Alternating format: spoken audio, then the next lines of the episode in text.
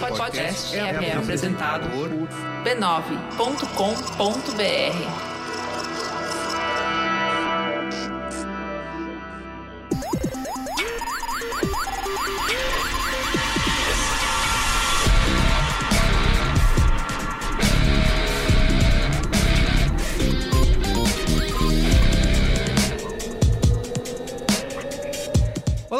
Carlos Merigo, esse é o Braincast número 355. Estou aqui hoje com Ana Freitas. Olá, pessoal, tudo bom? Alexandre Maron. Olá, Braincasters. Marco Melo. Salve, salve, rapaziada. Luiz e Gino. Jovem. E a volta dela, a nossa super influenciadora convidada, Bia Granja. Ei, olá, pessoas da internet do dia, como estão vocês? A Bia é a pessoa, ela é a Watchmen dos influenciadores, é a, é a pessoa que Ah, é verdade, é o os Watchmen. influenciadores, entendeu? É, isso aí. Caraca, que medo. Um belo nome para botar no cartão de visita, É, hein? é, porque, não, eu tenho medo porque disso é rápido pra vocês me culparem por todos os problemas do mundo da influência, entendeu? Então, não, não quero. Pode deixar que tá aqui, tá tudo escrito aqui, ó. O fantasma do cancelamento tá em cima desse programa aqui. Oh, meu Exato. Deus. É verdade. Mas antes, quero aqui lembrar, como sempre, que a família B9 de podcasts continua levando conteúdo e podcasts para sua família em isolamento social nessa quarentena. Você pode acessar podcasts.b9.com.br ou procurar a gente aí no seu aplicativo preferido. Lembrando sempre que eu ouvi muita gente falando: ah, eu tô escutando menos podcast porque agora não tô me locomovendo, não estou pegando ônibus, nem metrô, nem dirigindo. Mas, como eu tenho percebido, né, nessa, nesses meses já de trancado em casa, é que a limpeza jamais termina, né? É uma coisa infinita. Você Ah, lava a louça, aparece mais do seu louça. grau de higiene dentro de casa, né? Vamos combinar. Que eu espero galera- que seja grande, viu, Então, Marco? É isso. Aí. Tem um pessoal aí que deve estar aí postergando algumas limpezas e alguma. Entendi. Tipo, que o cara tem 40 pratos em casa. O cara vai usar os 40 antes de começar a lavar. Eu não, Sei. assim, não é uma experiência pessoal. Eu posso ou posso não ter uma quantidade é, pouco indecente de louça acumulada na minha pia agora. Mas isso é bom, porque aí você vai ficar uma hora lavando e você tem um podcast de uma hora pra Tem escutar. podcast de uma hora pra escutar. É isso. Faz sentido. Isso aí. Então, ó, se, se você tá postergando, como o Marco Melo. Não, eu não. tá minha, minha cozinha tá um brinco. Você pode ouvir podcasts enquanto faz isso, né? E vai continuar tudo limpinho e brilhante na sua casa, tá? E também aqui, ó, a gente tem, como sempre, levado conteúdo exclusivo lá pros nossos ouvintes né, e assinantes da Brinquesteria Gourmet. E você também pode fazer parte do nosso grupo fechado Premium Personalité no Facebook e no Telegram. É só você acessar b9.com.br barra cine, que lá você vai ficar sabendo como fazer parte e receber, interagir com a gente nesse tempo cada vez mais Bicu, bicudo. isolado. Bicudo, tá bom. Daí o cliente me liga e fala: Poxa, Mauro, sofri um golpe. Daí eu digo pra ele: Calma, vamos ver isso, vamos entender o que aconteceu. E aí a gente vai conversando, ele vai entendendo a burocracia e ele mesmo diz: Não, deixa pra lá, vai, vai dar muito trabalho. A culpa foi minha mesmo. E aí ele mesmo desiste de denunciar. Esse é o Fraudes Fantásticas e Onde Habitam, série do Braincast em parceria com a Serasa. Aqui, nós mergulhamos no submundo das fraudes da era digital. Nos capítulos anteriores, conversamos sobre os golpes que moram entre o cartão de crédito e a maquininha e também sobre as fraudes online, aquelas que usam seus dados para aplicar golpes pela internet. Mas hoje, no nosso derradeiro episódio, vamos trazer uma outra perspectiva para essa conversa. É que muitas fraudes têm um comprador criminoso, o fraudador, e um vendedor no prejuízo. Para você ter uma ideia, o mapa da fraude 2019 revelou que a cada 5 segundos uma compra é fraudada no Brasil. O impacto financeiro disso, só no online, é que a cada 100 reais vendidos, quase 3,50 são fraudados. Isso deixa muito empresário de cabelo em pé e não para por aí.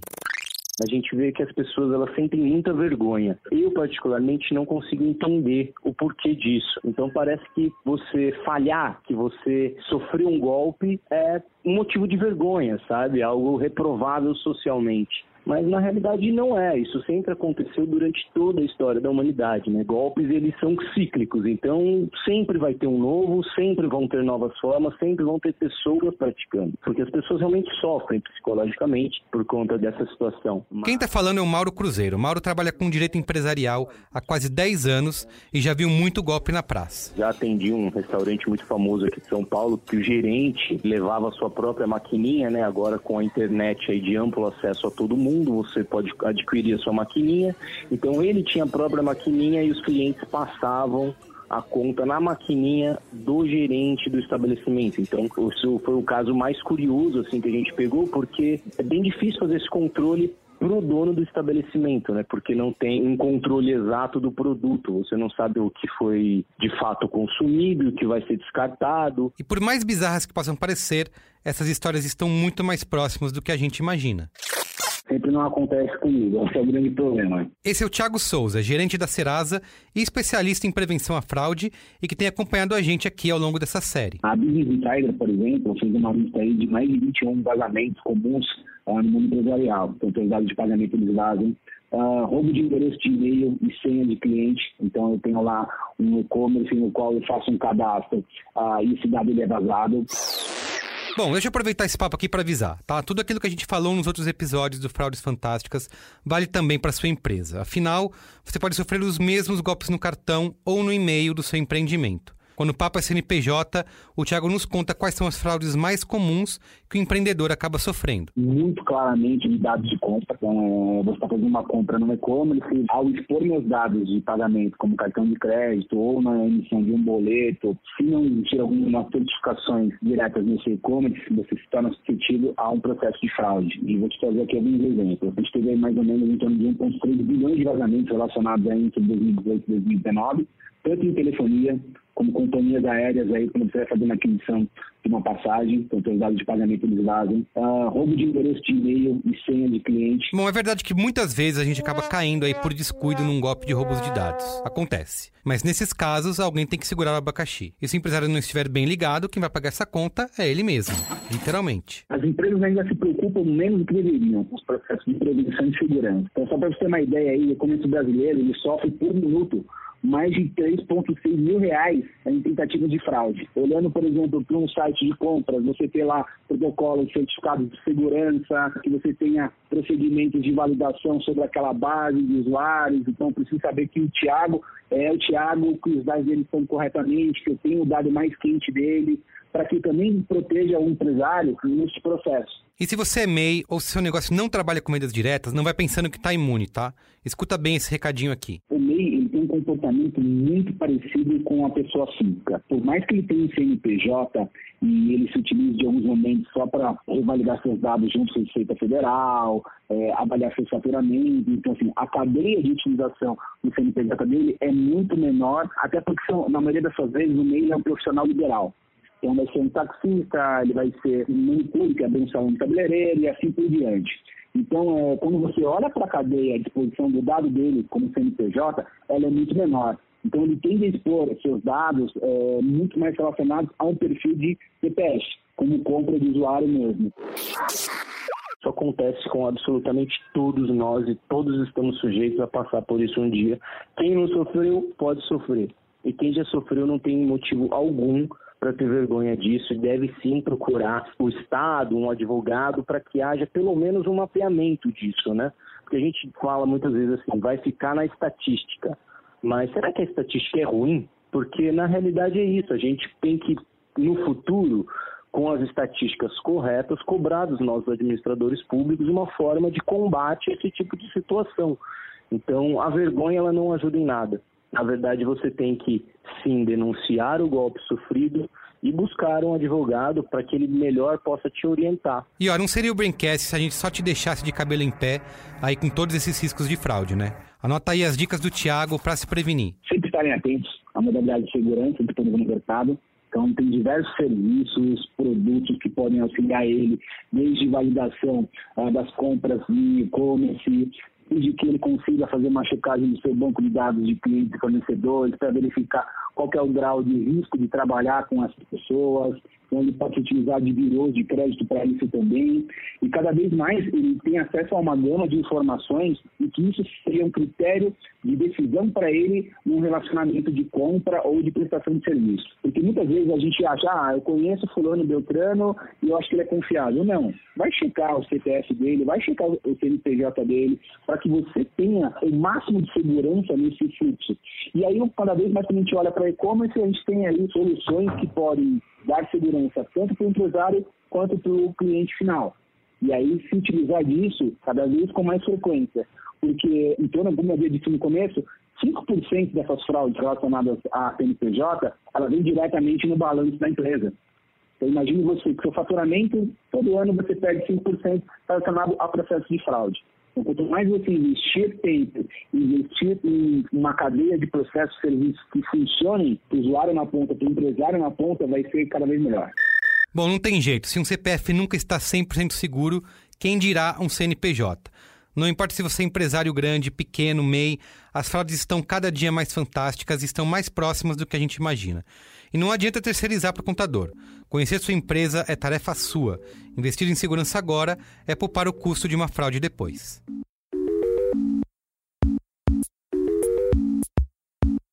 Bom, como a gente viu nesse episódio do Fraudes Fantásticas e Onde Habitam, são muitos os métodos e o volume das tentativas de golpes.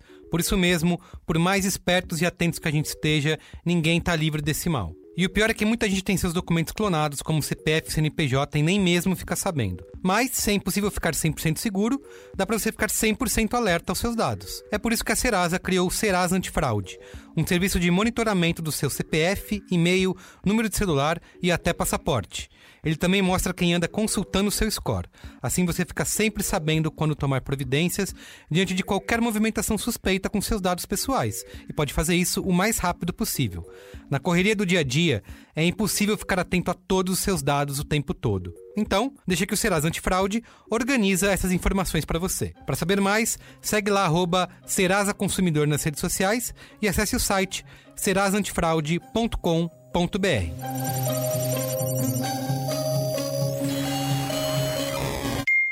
Muito bem, então vamos pra pauta? Vamos pra pauta. Pauta!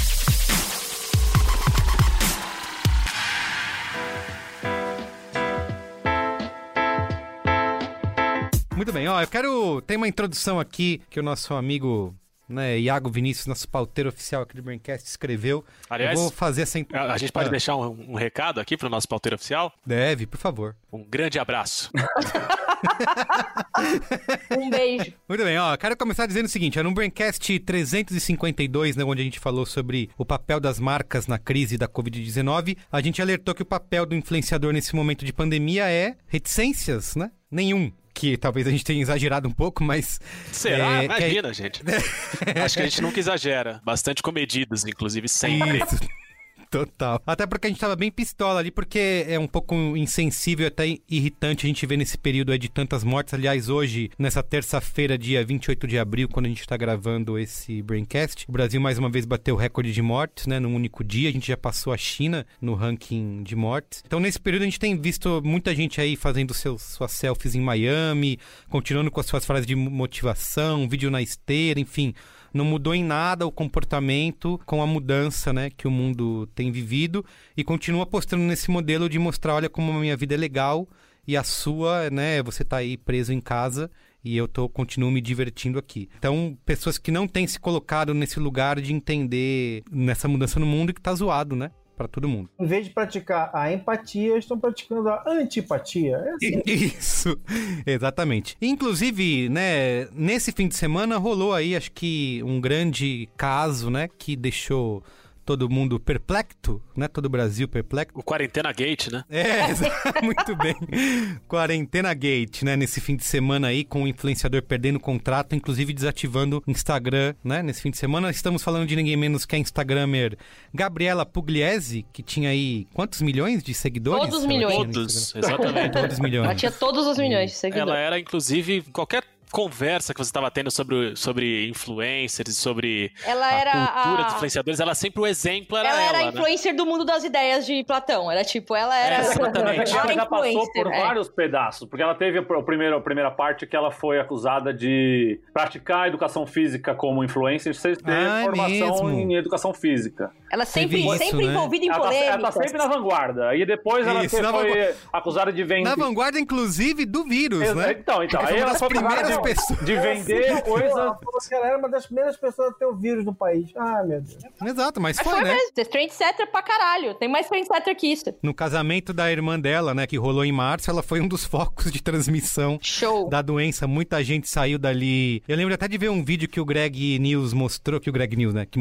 que o Gregório do, do, do Vivier mostrou no Greg News, que era um cara que tava no casamento dizendo, não, mas tudo bem, tudo valeu a pena, tá ótimo, agora a noiva tá passando sua lua de mel nas Maldivas e tudo valeu a pena. E depois ele disso. falou assim, pô, uma das pessoas tá na UTI, será que pra essa pessoa valeu a pena, né? Morreu uma pessoa. É, a, a esposa, é, a esposa do, do motorista do casamento morreu. Foi ontem ou anteontem. Acho que até é legal. Depois de dar luz a um bebezinho, É, né? é, é bom a gente falar Eita, disso, porque, porra. tipo, afetou muito, muito a vida de uma pessoa que tava ali trabalhando, enfim, né? Bem trágico, né? Exato. E ela teve a pachorra de, depois disso, ainda fazer um post escrito Obrigado Coronavírus, porque eu me Ah, é. reconectei, porque eu tô muito mais ciente do. Parece que não, né? E mesmo com tudo isso, né, ela decidiu aí nesse fim de semana descumprir a quarentena, deu uma festa no AP, lotou a casa dela com famosos anônimos, né, e muita gente do Instagram lá. O motivo da festa ainda é, é- é ainda mais surreal em termos de, de roteiro. Hum. Pega um gancho interessante com o último Braincast, porque a festa foi uma festa em homenagem à volta de Mari Baianinha, que saiu da casa, Ah, é? eliminada da casa do Big Brother, de volta para Ah. o convívio social. Mas a Mari tava pessoas. na festa? A Mari tava na festa. Essa é uma das questões, porque as pessoas ouviram a voz da Mari, as pessoas sabiam que, que a festa estava acontecendo para receber a Mari, mas a própria Mari não distribuiu conteúdo, não, não, não gravou Ela, nada, ela, não transmitiu ela teve nada. pelo menos a vergonha na cara de exatamente. dar conta que ela poderia né, ficar quietinha, É. porque isso não era um negócio pra se orgulhar. Que as digamos. outras 74 pessoas presentes, infelizmente, não tiveram. A Mari tava em casa, tava todo mundo fazendo um zoom com ela. É. e como todo mundo viu assim nas redes sociais, né, e na mídia como um todo, o Brasil ficou estarrecido com essa ousadia, que ela levou, inclusive, o perfil dela no Instagram teve 150 mil unfollows em menos de 24 horas. Só que as maiores baixas vieram das marcas, né, que muitas que patrocinavam a Gabi, né, ela se posicionando aí oficialmente contrárias a esse comportamento da influenciadora e rescindindo contratos, né? Abrindo aí um espaço interessante para as marcas buscarem outros influenciadores, mas até agora o telefone de Marco Melo não tocou. Não tocou. então, assim, tem uma lista de. Depois eu posso trazer aqui a lista de marcas que reincidiram esse contrato com a Pugliese. E ela, pra tentar estancar essa sangria, né? Tanto ela como o marido, Erasmo, deletaram a conta no Instagram, né? Desativaram pra sumir do radar por um tempo. Que, assim, não deve. Não apaga a conta, né? Só fica desativada. Acho que daí você não pode nem mais dar unfollow, né? É. Tá certo Ela isso ou não? congela É. os unfollows, né? É, alguém, Congela. alguém falou, deu uma definição muito boa disso. Acho que foi Michel Acoforado. Ele falou: ah, ela fez um circuit break no, no, no, no Nossa, Instagram não, dela. É isso, foi o crash da bolsa. Congela isso, para e a gente volta em momento oportuno, porque. Muito bem. Show. E assim, ó, a pergunta que fica aqui pra gente começar a nossa discussão: como que os influenciadores devem agir nesse momento em que a única certeza é que o estilo de vida que eles inventaram tem sido extremamente nocivo, né, nesse- de- no- durante esse tempo de pandemia, até pra ansiedade e saúde mental das pessoas, né? Assim, será que é, tem que ficar quietinho em casa? Ou tem que, por exemplo, tentar se aliar com marcas e levar alguma mensagem que seja adequada para esse momento histórico, né, que a gente vive? Será que eles têm que adaptar, né, o velho, vou fazer aqui aspas, o lifestyle desses influenciadores que sempre viveram muito de mostrar essa vida fora, viagens e tudo mais, e agora não podem mais fazer isso porque tá todo mundo preso em casa e eles têm uma responsabilidade. Enfim. Eu vou começar então, eu vou puxar pra mim, porque eu acho que é bem importante de colocar uma definição aí nessa coisa de influenciador, porque nem todo influenciador é esse influenciador de lifestyle, né? A influenciosfera é muito mais ampla e muito mais interessante e diversa do que esse universo dos, dos influenciadores de Instagram, que são muito bons de mostrar a sua vida perfeita, né? Eu sempre falo assim, todo mundo que tem uma life tem um style, né? Então essa coisa de estilo de vida é uma coisa fluffy pra cacete, mas tudo bem. Mas existe um lugar específico pra essa galera viver, que é no Instagram, Instagram, que é o lugar onde a gente começou a mostrar a nossa vida, o que a gente come, quem a gente come, para onde a gente viaja, etc. Essa rede veio com esse, né, com as fotos do café bonitinhas nos, nos cafés, né? Então ela é, é, uma, é um segmento muito específico assim de influenciador. Então eu preciso defender um pouco aí os influenciadores que estão fazendo uns trabalhos muito fodas de conteúdo, de comunidade, de conversa, tipo vocês. Temos muitos influenciadores aqui neste Olha, São os influenciadores, Agora hein? vai, alô, Não, agora não. marcas. Se a Bia falou, Alô, marcas. Alô, Polishop. Selinho, Selinho, Bia Granja. o certificado de vai chegar na minha casa essa semana, a carteirinha. A Bia tá fazendo assim, ó. Vocês estão declarados influenciadores. Obrigado, Bia. Agora ninguém segura. Tá validado. Aqui, ó, água benta da influência pra vocês. Marcas, pá, meu telefone tá tranquilo, livre o dia todo. Me liga. Vamos lá, liguem, me liguem, chame no probleminha. Me nota. Mas eu acho que é importante a gente trazer essa definição, assim, porque senão a gente fica com esse ranço de que tudo que é influência é tipo, oi meninas, meninas tutupom, né? E não é. Sim. E não é mesmo. Então, assim, ok, então vamos fazer esse recorte, podemos entrar e falar tudo que a gente quer falar sobre essa unidade dos lifestyles, né? O que, que eu acho, assim? Esse mundo sempre foi muito sobre geração de desejo, né? Então, as pessoas que seguem essas outras pessoas que têm os estilos de vida muito maravilhosos, muito mais ricos que o nosso, elas fazem isso muito baseado numa coisa de desejo mesmo, né? Da- das viagens, da vida perfeita, do melhor biquíni, do, do melhor casamento da irmã com Covid, do melhor tudo, né? E aí o que acontece é que se você não tem mais pra onde viajar, você não pode mais ir pro restaurante, você não tem mais casamento pra ir, tipo, você meio que não tem nada pra falar, você perde muito do que te mantinha relevante. E aí a gente descobre que, na verdade, nada disso nunca foi relevante, né? Então, assim, eu acho que se, na minha opinião, se você quiser encontrar um lugar de relevância hoje, você tem que entender que, cara, você tem uma responsa meio que social, assim, você tem que dialogar com esse momento da- do universo, sabe? Com essas conversas que estão rolando agora, que, assim, é sofrência, é treta, é gente morrendo, né? Então, e ser útil para sua comunidade. Tipo, acho que o grande valor é isso, não de você se tentar se vender como um produto, um produto de vida incrível, e sim, tipo, tentar entender como sua vida pode ser útil para outra pessoa. Se você não tem nada para falar, fecha mesmo, faz um circuit break e fica para sempre aí fora, porque tá tudo certo. Ou adapta, né, o seu conteúdo, não é um jeito de... Eu tava lendo uma matéria que não sei se é- acho que é do New York Times, falando de como a bolha dos influenciadores tem sido afetada nesse período, e eles até avaliam E não é uma coisa ruim, porque é muita gente que produzia um conteúdo, como que você falou, Bia, que já não era importante, né, porque a gente... É porque a gente sempre gostou de consumir mesmo, por entretenimento, e que agora tem uma oportunidade de adaptar a sua mensagem, o conteúdo, e fazer alguma coisa que até faça alguma diferença nesse período, né? Mas, o Merigo, esse, o lance da adaptação também, a gente tem que ver que às vezes as pessoas às vezes conseguem adaptar o seu estilo de vida. Não podem ir no restaurante, não podem ir pro, pra viagem, mas aí fica fazendo conteúdo dentro de casa que tá claramente que ela tem dois, três empregados fazendo coisa pra ela Ah, ali é. e ela fica pagando de. Ah, olha aqui, almocinho delícia, olha, é tão fácil de fazer. Quando na verdade nem foi ela que fez. Tem o, o- a série Confinada, do Leandro Assis, que é um cara, um ilustrador foda, que ele faz a série O Santos, que eu já dei indicação, e agora ele tá fazendo essa série Confinada, que é exatamente sobre isso, que é, é sobre o, o- como a pessoa vende a vida dela, então ela fala, ah, e aqui, eu fiz meu exercício agora, agora vou tomar um café da manhã delícia, muito fácil de fazer, não sei o quê. Quando na verdade é três empregadas fazendo o café da manhã dela, ela não teve que, que se preocupar com nada, não teve que limpar a casa, não teve que fazer nada, o negócio dela é só fazer exercício o dia inteiro e ficar colocando foto bonitinha na internet, tá ligado? Então, acho que adaptar o, o- o conteúdo nem é tanto problema assim, porque consegue adaptar. O problema é adaptar para um negócio que preste para alguma coisa, saca? Para você conscientizar as pessoas, para você mostrar que você tá preocupado com o que tá acontecendo e não ficar continuando assim, ah, antes eu corria na, eu corria na rua, agora eu tenho a minha esteira, não sei quanto, 3 mil aqui, que eu corri 10 quilômetros hoje, e você também pode na sua casa. E o cara tá na casa dele com três filhos, dois cachorros, um gato em 60 metros quadrados, tá ligado? Eu acho que nem é sobre o adaptar, assim, tipo, porque se aquilo não faz parte da sua verdade, do, do seu. do que você pode falar, tipo, não adianta se adaptar, vai ficar fake pra caralho, entendeu? Que é meio que o que a gente descobriu sobre a Pugliese. Que ela, ai não, vamos vida, vamos lá, e vida saudável, ela. Meu, quantos stories já teve dela, tipo, louca, caindo de gin tônica? No primeiro gin tônica que a mina bebe na quarentena, ela sai falando foda-se a vida, entendeu? Então, tipo, essa não é a verdade dela. Ela pode tentar fazer, ai, que vou adaptar, agora eu vou fazer umas lives aqui de cozinha prática, sei lá o quê. Mesmo que ela tenha, não tenha 20 empregadas em casa, entendeu? Tipo, O Sim. ponto é que não é o lugar dela, tipo, ela não sabe, tipo, não tem uma autenticidade, não tem uma verdade nisso. Então não é só sobre uma adaptação, porque agora o momento do conteúdo é falar sobre isso. Tipo, se você não puder falar sobre isso, não vai rolar. É melhor não falar, comprar isso. É, melhor não É, falar. E acho que um lance que rolou bastante, que estão comentando, é que ela se arrepende da repercussão, né? Claro. Ela não, não se arrepende do- das atitudes É, que tenha é aquele, tomado. é aquele velho. É. Desculpa quem se sentiu ofendido, Ofendido, mas é. não era a minha intenção. Cara, quando eu vi o vídeo dela de.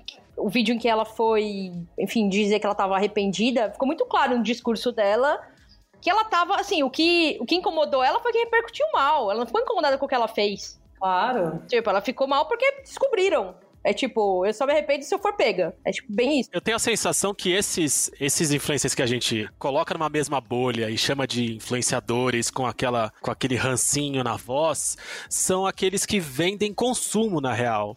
Tipo, não é o que vende estilo de vida, não é o que vende saúde, não é o que vende sonhos de viagem, é o- é o cara que vende o consumo. E aí, nesse momento em que o consumo tá sendo completamente deixado de lado, porque ou você tá fudido, porque o teu trampo cortou teu Deixado de salário... lado, Luiz e Gino, você tá aí me falando de comprar case de fone gamer? Não, mas aí estamos falando de oportunidades, é diferente. Grandes não- promoções da quarentena. É, você, não vai, você não vai tentar me desmoralizar aqui, né? Que, ah, oportu- é, oportunidades. Mas acho que assim, nesse momento que o consumo está sendo deixado de lado, que tá todo mundo se segurando um pouco mais, que você nem consegue sair para comprar, gastar, fazer e acontecer, essas pessoas que no fim das contas só ofereciam consumo, só mostravam elas consumindo, só te traziam produtos e serviços, etc e tal, essa galera realmente fica vazia e fica sem ter o que fazer, perde completamente a- o propósito. Quem não estava baseado no, no- no consumo, sei lá, eu fico pensando na comparação entre um influenciador que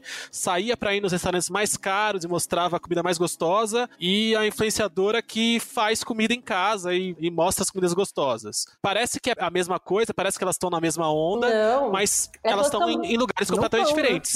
E aí uma acho. delas consegue sobreviver nesse momento novo e a outra não consegue sobreviver nesse momento novo. É que a essência do rolê é totalmente diferente. Parece a mesma coisa, porque as duas comem. É, é isso, Mas é isso. é o lance? O lance é assim, tipo, a pessoa que vai no restaurante e posta ela no restaurante, a pauta dela é ela mesma, entendeu? A pessoa que mostra como ela tá cozinhando, ela é uma autoridade, ela tá ali criando um conteúdo sobre como cozinhar em casa. Ela tem uma pauta, ela tem sobre o que falar. Não é sobre ela. Então, se a pauta da pessoa é sobre ela e, ela, e aí a gente começa a ver que ela não pode agir porque ela tá presa em casa, então não tem como ela mostrar como ela é legal, a gente só vê um puta vazio existencial, entendeu? Ao passo que a pessoa. Caralho, é isso. É isso. Chama, chama o qual é a boa aí. É isso.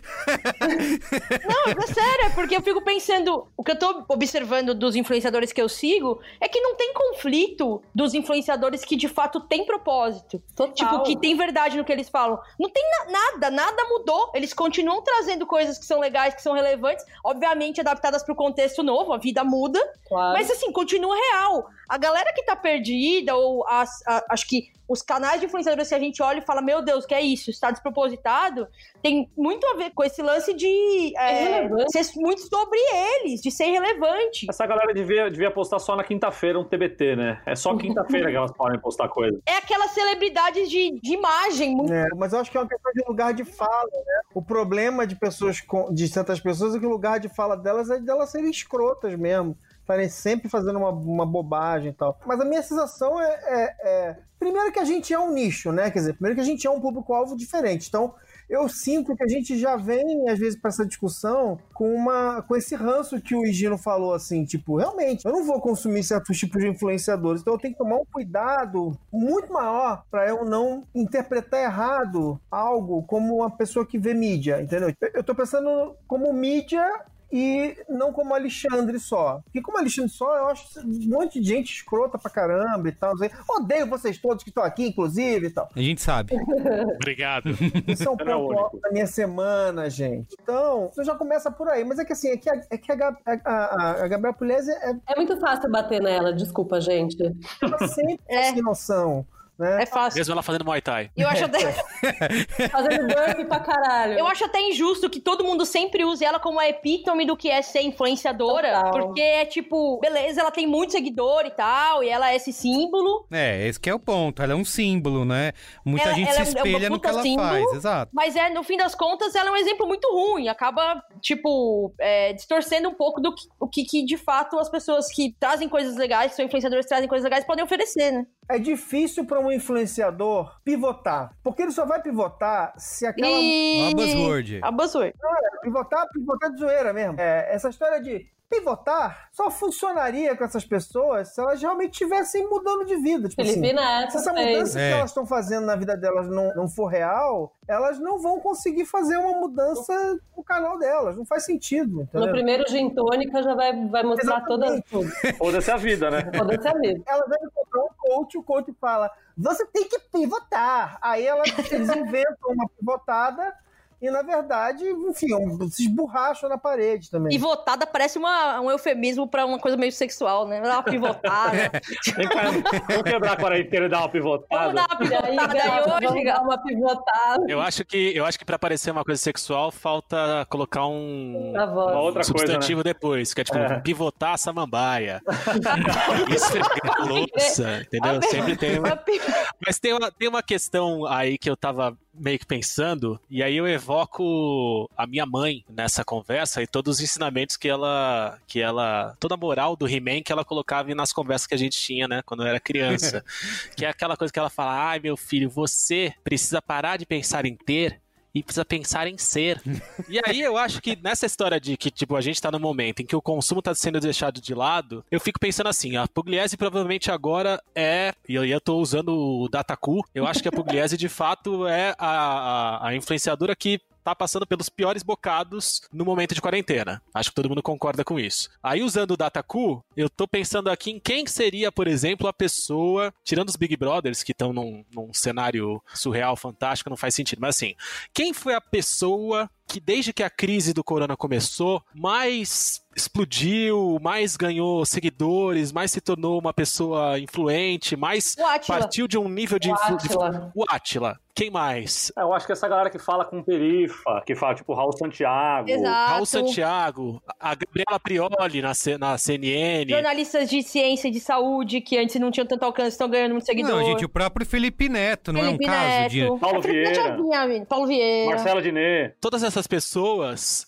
exemplos ótimos que vocês trazem, porque são pessoas com repertório vasto e bastante diverso. Todas essas pessoas, para a alegria da minha mãe, quando eu tava me dando broncas na minha infância, na minha adolescência, quando elas estão passando o que elas têm pra gente, são pessoas que são mais do que tem mais. Então, assim, por que, que o Atila é foda nesse momento e tá todo mundo, ou nem todo mundo, mas por que, que ele cresceu tanto e muita gente tá apaixonado por ele? Porque o cara traz conhecimento, traz informação, traz o saber dele. Ele é um cara que tá jogando informação na internet há anos e anos e anos. Ele é um cara querido e que tem o seu público há muito tempo, mas agora ele passou para um patamar gigantesco pela sabedoria do cara, pelo conhecimento do cara e a inteligência dele. É, todos é um esses exemplos que a gente tá sucesso trazendo. construído ao longo de 10 anos. É, todas as pessoas que a gente está trazendo podem ter passado por esse mesmo processo que parece que é instantâneo de repente, mas que são pessoas que nesse momento estão trazendo informação, estão trazendo conhecimento e é o que a gente precisa nesse momento. O consumo não faz mais sentido, ter não faz mais sentido. Então, Uhum. quem é foda, quem eu Não, quero até- até que traga, que me influencie, Mas acho que não só conhecimento, tem um lance de entretenimento também Isso que tá que eu bem falar, grande, né? Eu não acho que. Eu acho que qualquer coisa também da- de alívio mental, o entretenimento entra muito nisso, também tá crescendo, tá relevante, tá importante, né? Eu vejo esses dois caminhos agora, de coisas úteis pra nossa vida, seja um conhecimento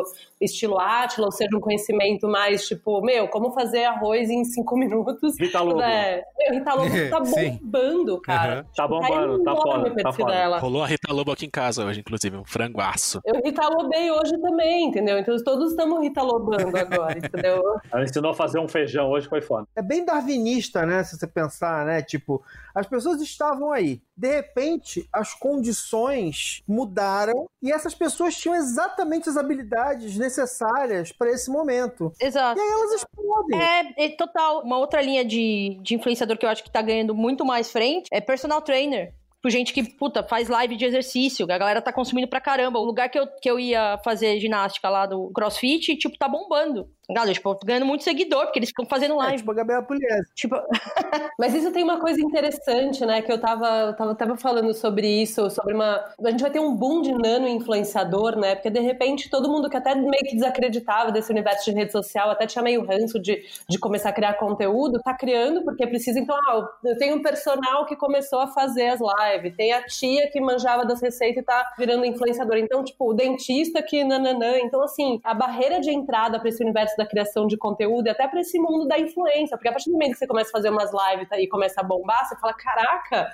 eu sou influenciadora do CrossFit. Tipo, isso mexe com a pessoa, isso tá rolando numa certa escala agora, entendeu? É bem louco pensar nisso. Ô Bia, você concorda com essas análises de que ah, essa pandemia vai mexer no mercado de influenciadores para sempre, tudo vai ser diferente, ou quando isso passar a gente vai voltar a ser como sempre foi? Inclusive isso vale para outras áreas, né? A gente tem falado muito disso, de que ah, a pandemia vai mudar as relações pessoais, as relações de trabalho, nunca mais o mundo será o mesmo. E tem muita gente que aposta que quando tudo passar, vai tudo voltar como era, que a nossa memória Vai voltar, é, é. é fraca mesmo. O mercado de influenciadores é um dos que é uma, vai ser alterado para sempre, não vai ser mais como era antes. Você concorda com essas análises? Cara, meu lado otimista concorda, porque eu acho que a gente nunca viu casos tão mainstream, assim, de, é, relacionados à influência como nesse momento. Então, tipo, todos os veículos, até o Léo Dias, gente, publicou hoje uma coluna falando que o mundo da influência, como a gente conhece, vai acabar. Então, assim, quando um bagulho tão mainstream, que não é mais a nossa bolha aqui do mercado, tá discutindo uma- um novo modelo, eu acho que existe sim um caminho, talvez, de mudança. É, o meu lado MC, meu lado pessimista, né, ele, eu, eu tô citando o MC porque ele mandou uma real muito legal no programa dele lá na GNT, falando que, meu, ele acha que não, ele acha que muito rapidamente a gente vai voltar pra nossa zona de conforto e privilégio e a gente vai voltar a repetir todas as coisas. Não, e talvez até se aproveite disso para baixar salário, É. para precarizar mais ainda o trabalho É. que, já, que já era precarizado. É, mas assim, mas eu acho que, não sei, essa porra vai durar um tempo ainda.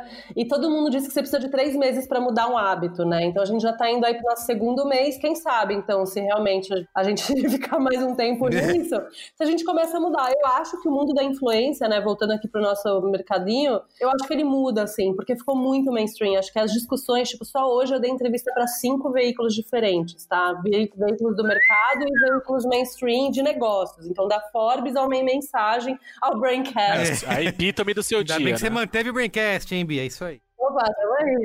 Mas, cara, mas isso é muito relevante, porque isso me mostra, na verdade, a força do tema, entendeu? E como isso tá indo pra revista de negócio. Então, se a gente tá discutindo isso no nível de negócio, é porque, tipo, quem sustenta o negócio, que são as marcas, tem que começar a ver isso de jeito diferente. Então, eu quero acreditar que vai mudar, sim, pra melhor.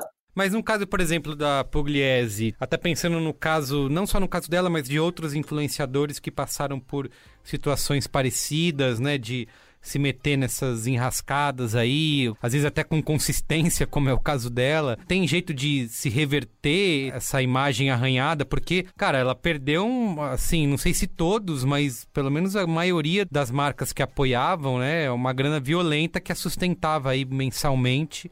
Enfim, tem como se reverter isso ou já era? Cara, eu acho que tem, assim, eu, eu acho que tem erros e erros, né? Então, muita gente falou, ah, mas todo mundo pode errar, ninguém é perfeito. Eu falei, cara, sim, muita gente pode errar, existem, né, as pessoas erram, só que eu acho que tem erros que são meio inegociáveis hoje em dia, assim, que, meu, não passa. Então, pra mim, sei lá, coisas de racismo, preconceitos de todo tipo, ou essa coisa de uma falha de caráter, assim, sabe? Eu acho que, meu, isso não é um erro, principalmente quando você vem consistentemente fazendo isso, né? Mas a gente pode dar o benefício da dúvida? Pode dar o benefício da dúvida. Eu acho que essas relações que a gente cria, né, influenciador, comunidades, audiências, não sei o que, elas são muito baseadas nessa coisa da confiança, né?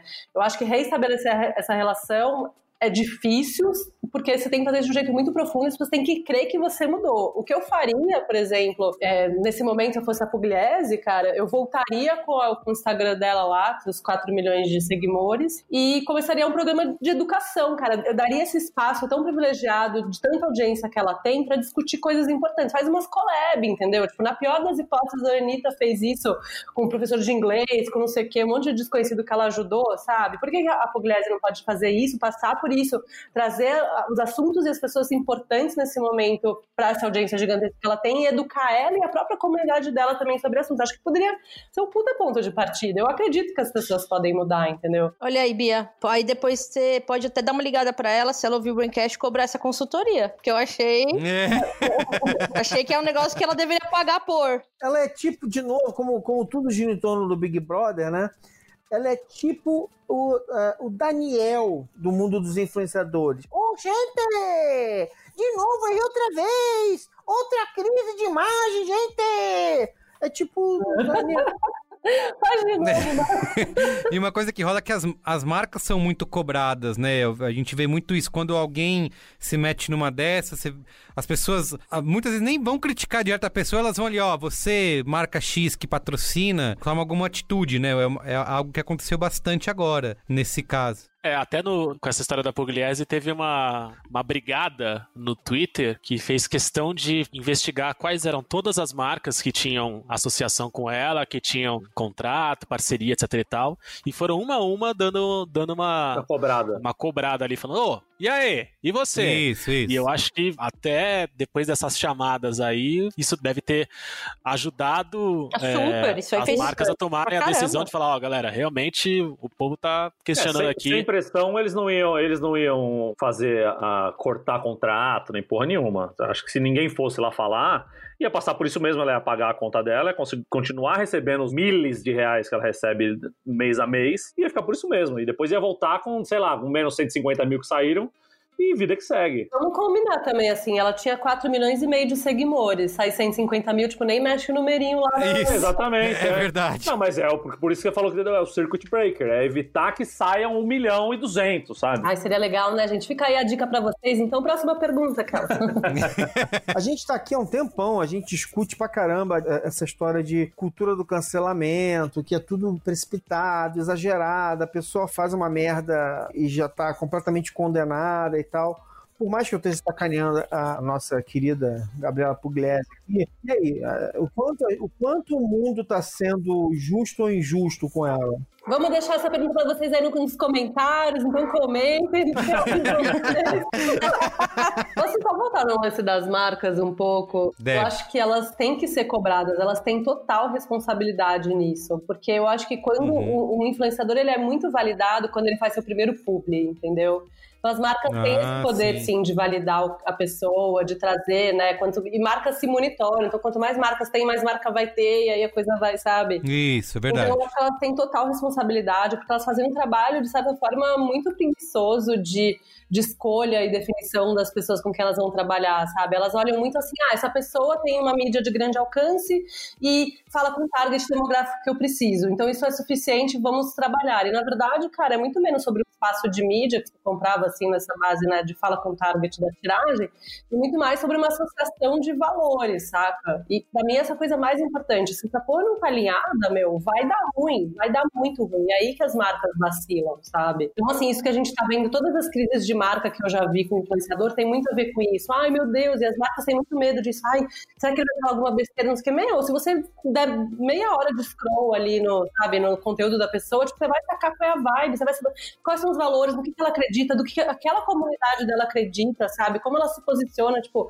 você não vai cair em roubada, sabe? Então eu acho que as marcas têm que ser muito cobradas quando elas caem nessas roubadas, porque elas querem porque elas quiseram, porque elas fizeram um trabalho, tipo, no mínimo preguiçoso e, sabe, e, pouco pensado. É, eu lembro do caso do Coachella, né, na época da Copa do Mundo, que a gente falou no- até num Braincast, que era a má influência dos influenciadores, né, de quando eles faziam esse tipo de coisa. E acho que a Adidas, né, era uma das patrocinadoras, foi que levou ele pra Copa do Mundo. E aí muita gente falou, olha, não, é tipo Bolsonaro, né, não dá pra falar que não dava pra saber, porque era só você ver o histórico dele, Exato. né, Ah, nas do- redes sociais. Do, do Cossielo. Isso, do Cossielo.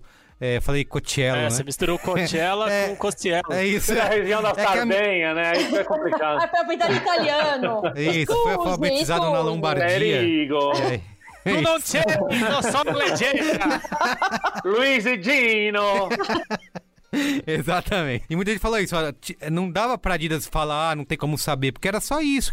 Isso que a Bia falou, ver o histórico do cara, ele já tinha um monte de tweet ali que era complicado, sabe? Que depois saiu apagando histórico e tal.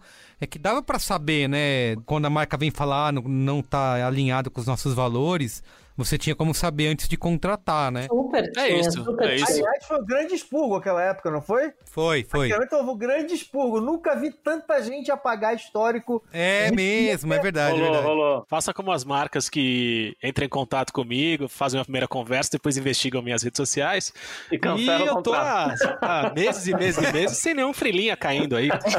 É isso, responsabilidade das marcas, pessoal. Falando em pivotar, dar uma pivotada. A samambaia? O Felipe Neto, quando resolveu fazer isso, ele apagou todos os tweets, todos os posts das redes, né? Porque ele falou: não quero nem correr o risco de ter alguma coisa que eu não vi, cara. Isso, Foda-se essa isso. merda. Isso aqui representa um momento, outro momento da minha vida.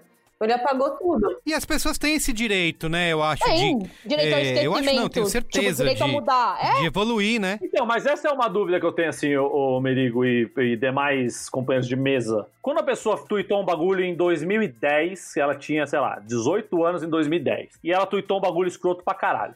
E durante a vida dela, durante os últimos 5, 6, 7 anos, ela vem dando claras demonstrações de que ela mudou, de que ela é uma pessoa coerente, uma pessoa legal e uma pessoa bacana. É, esse tweet de 2008, 2009, de quando ela era um infante, uma criança, um adolescente, Sim. ainda tem o poder de cancelar essa pessoa, mesmo essa pessoa sendo muito legal e sendo muito Ah, coerente. Ah, a acho Ana que tentou tem. fazer isso com a Manu Gavassi durante o Big Brother É, agora. é. Eu acho que é isso. Eu, eu não sei se deveria ter, É. é, mas tem. Às vezes Porque, tem. Mas tem. é, porque o, o ser humano é implacável, o tribunal da internet é imperdoável, né? É porque a galera junta dossiê, né? Quando, tipo, ah, É. isso aqui, veja como ela sempre foi assim. Então tem essa- esse efeito dossiê. Eu acho que individualmente, É. sozinho, isolado, não.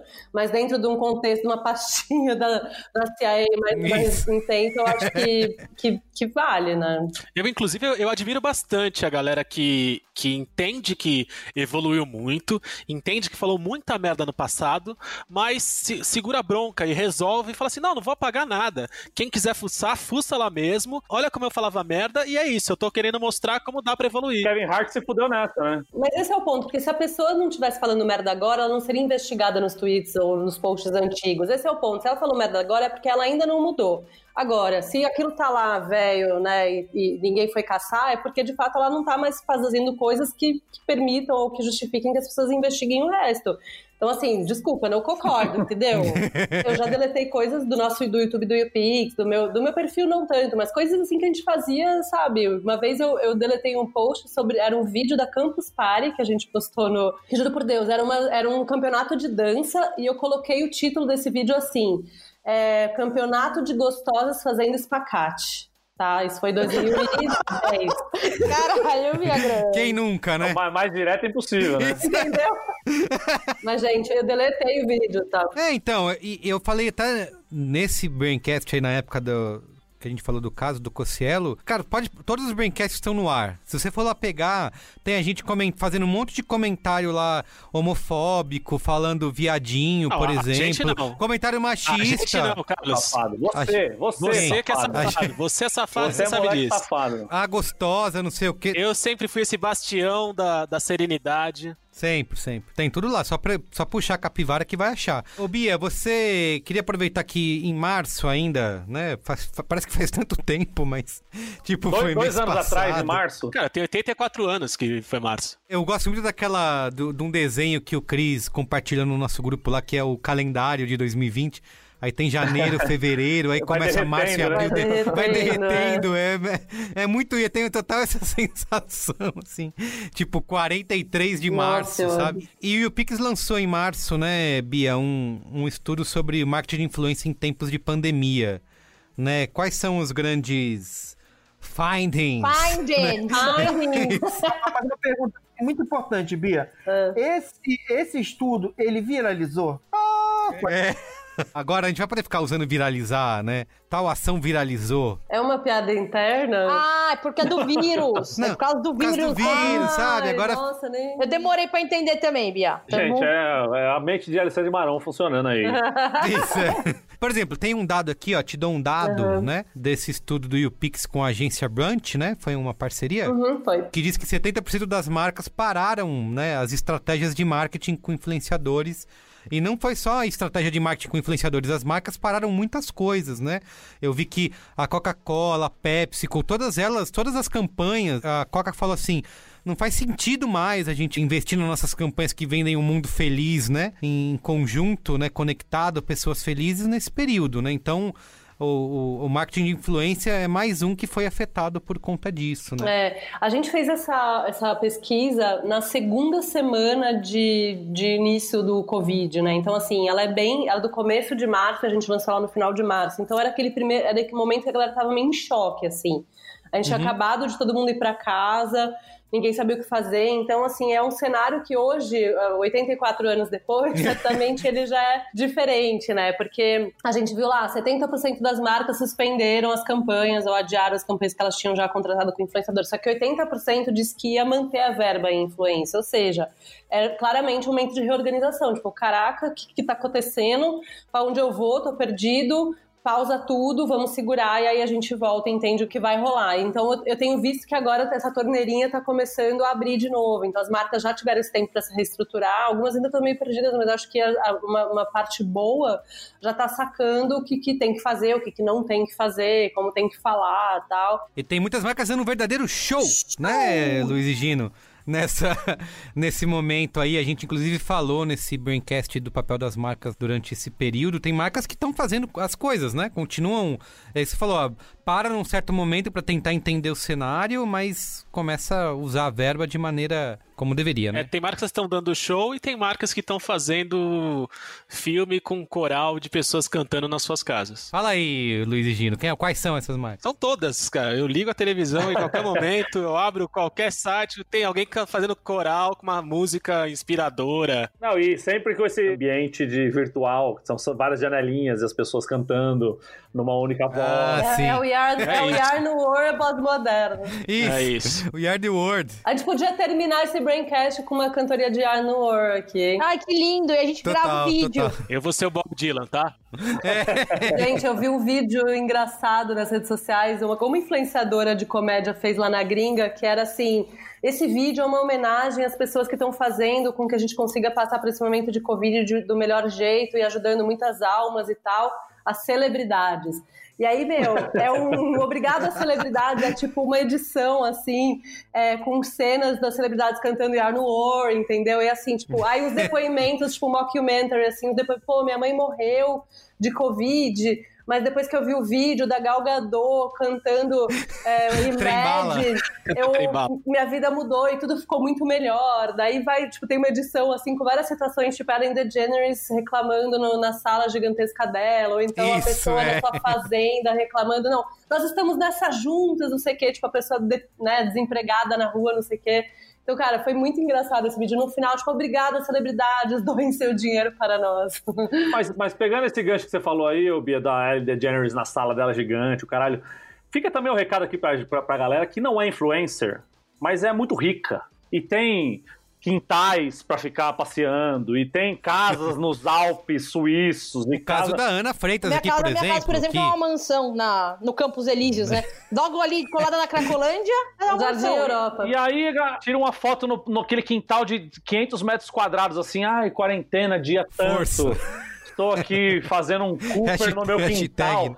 Hoje, galera, tem uma galera que tá vivendo muito fudidamente pra você ficar ostentando tanto assim nos seus Total. stories, saca? Segura a sua onda um pouquinho, segura o seu ego, segura a sua vontade de mostrar o quão rico você é e o quão... Maquei, o Luiz Gino tá com a mão assim, ó, Se maquei. tem Fala feito aí. mal, se tem feito mal pros influenciadores, vai fazer mal pra você também. Então, por favor, tome cuidado. É isso. Esse é o recadinho. É, tem aquele caso que, uma coisa que virou piada, que era muitos artistas cantam trem-bala, né? É a mesma coisa, tipo, aí, a, por exemplo, a Rihanna doou lá trocentos mil a milhões, Lady Gaga né? doou não sei quantos milhões também. é. Isso. cantou lá, fez o pianinho, mas do- doou a grana, né? Teve o caso aqui no Brasil mesmo, acho que um caso que foi legal aí do grupo, né, Sandy Júnior, que foi com uma Do live com as grupo casas Sandy Bahia. Júnior. Grupo Sandy Júnior. Caralho, gente. Não era, não era um grupo? Cara, um idoso assumiu o corpo do Merigo e tá, to, tá tocando a nossa vida agora. O que, conta. que tá acontecendo, bicho? O grupo É, não era Sandy uma Júnior, dupla. cara. É um grupo, Não é era tipo, uma dupla. é tipo o grupo Dória. É um grupo comercial. um grupo business. Mas enfim, teve a live lá da Sandy Júnior que eles pediam doação é, e as Casas Bahia estavam patrocinando a live. E cada pessoa que doava lá um real, as Casas Bahia inteirava com outro. E no fim eles falaram: ah, se chegar tanto, a gente vai um milhão. Pergunta que vale um milhão de reais. Era isso. Tipo, eles chegaram a 300 mil, as Casas Bahia inteirou e no fim das contas acabou doando um milhão. Então são ações. Vai lá, faz a live, toca, canta, né? Deixa a galera feliz. Tem o entretenimento. É, e todo o poder de mídia, né? Todo o poder midiático que eles têm. É o teleton do mundo do Isso. Covid. É, Exato. isso. E, e teve o Luiz Carlos Roça Negra que falou assim: Não, vai ter aí também o QR Code. Mas quem é o QR Code? Como que. Como que. Quem, quem é? É, Ele vai receber o dinheiro? Quem é o QR Code? Como é que Não, tá? o Luiz Carlos ele foi além, o Luiz Carlos foi além e fica aí, porque é isso, músicos têm sido grandes, têm sido influenciadores que estão sendo muito convocados Isso. nesse período de, de crise, né? Teve o da Ivete Sangalo, É, né? Incrível, calma, Deixa eu só inclusive. terminar pra falar do Luiz Carlos. O Luiz Carlos, ele, ele é um exemplo de tome cuidado. Porque além dele claramente estar embriagado, e aí, cara, o problema é dele, mas você coloca a sua marca se associando a isso e com algumas mensagens que deveriam ser passadas e não foram. Além dessa que o Marco falou, o Luiz Carlos estava na, tava na live dele cantando as grandes canções do Raça Negra que a gente cresceu amando e a Americana estava patrocinando e um dos produtos que eles estavam anunciando na live era aquela caixa misteriosa, a loot box, que você compra por um valor e recebe produtos do dobro do valor, só que produtos que você não sabe quais são. Então você pode comprar a caixa por 200 reais e ganhar 400 reais em chinela, e pode gastar 2 mil reais e ganhar uma TV de 10 mil reais. É uma, é uma possibilidade. É uma loteria louca. E aí, o, falaram pro Luiz Carlos o que que era. Ele falou, mas como é que é essa caixa aí? Falou, não, cara, você paga, mas e se eu compro ela e vem, um- vem uma criança de 5 anos, eu vou ter que criar? eu, hein? E aí, bota a música! Então ele Não, mas não só isso. Só pérola. Só o que, que era pra ele, ele, cria, ele mandou essa e continuou cantando e Não, falou, e teve o que ele, ele falava assim: Não, mas a Brahma tá patrocinando aqui, mas eu não posso beber a Brahma. Então eu vou beber o meu café aqui na minha, na minha xícara, aqui na, meu, na minha caneca. E aí ele tomava a caneca de, de café, que devia ter Brahma, sei lá. E aí ele ficava assim: Não, mas a Brahma não deixa eu beber, mas tá cheio de. Olha aqui, Brahma Extra, Lager, a Brahma delícia, mas eu não posso beber, não posso beber, não posso beber na live. Eu perdi essa maravilhosidade. Que que é isso, velho? Eu vou ver os melhores momentos agora. Por favor, highlights. Mas, ó, nesse, inclusive, tudo isso começou no estudo lá que eu falei do YouPix, que teve, eu acho que um outro dado super importante, né, além desse dado calamitoso, ah, 70% das marcas pararam as suas estratégias, mas outros 77% acham que os creators, influencers são bons aliados, né? Sim. Nesse, pra falar sobre a Covid, Sim, né, Bia? total. Não só eles acham que são bons aliados, como 41% falou que vai usar o influenciador para comunicar sobre o Covid, que ia ser a via que eles iam usar para fazer isso, né? Porque eu acho.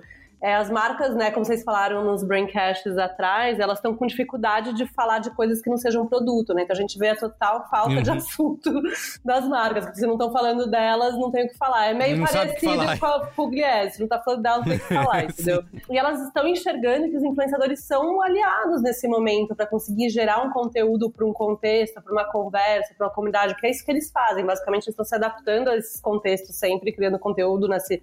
E ele já tem essa relação de confiança, né? Então, não só as marcas estão trazendo os influenciadores para os seus canais, para suas redes, para fazer collabs ou para usá-los para criar um conteúdo que elas não conseguem, é, como também estão apoiando os criadores em iniciativas de conteúdo muito interessantes, de apoio, de conteúdo útil, né? Das coisas que a gente estava falando no começo do, do, do papo, assim.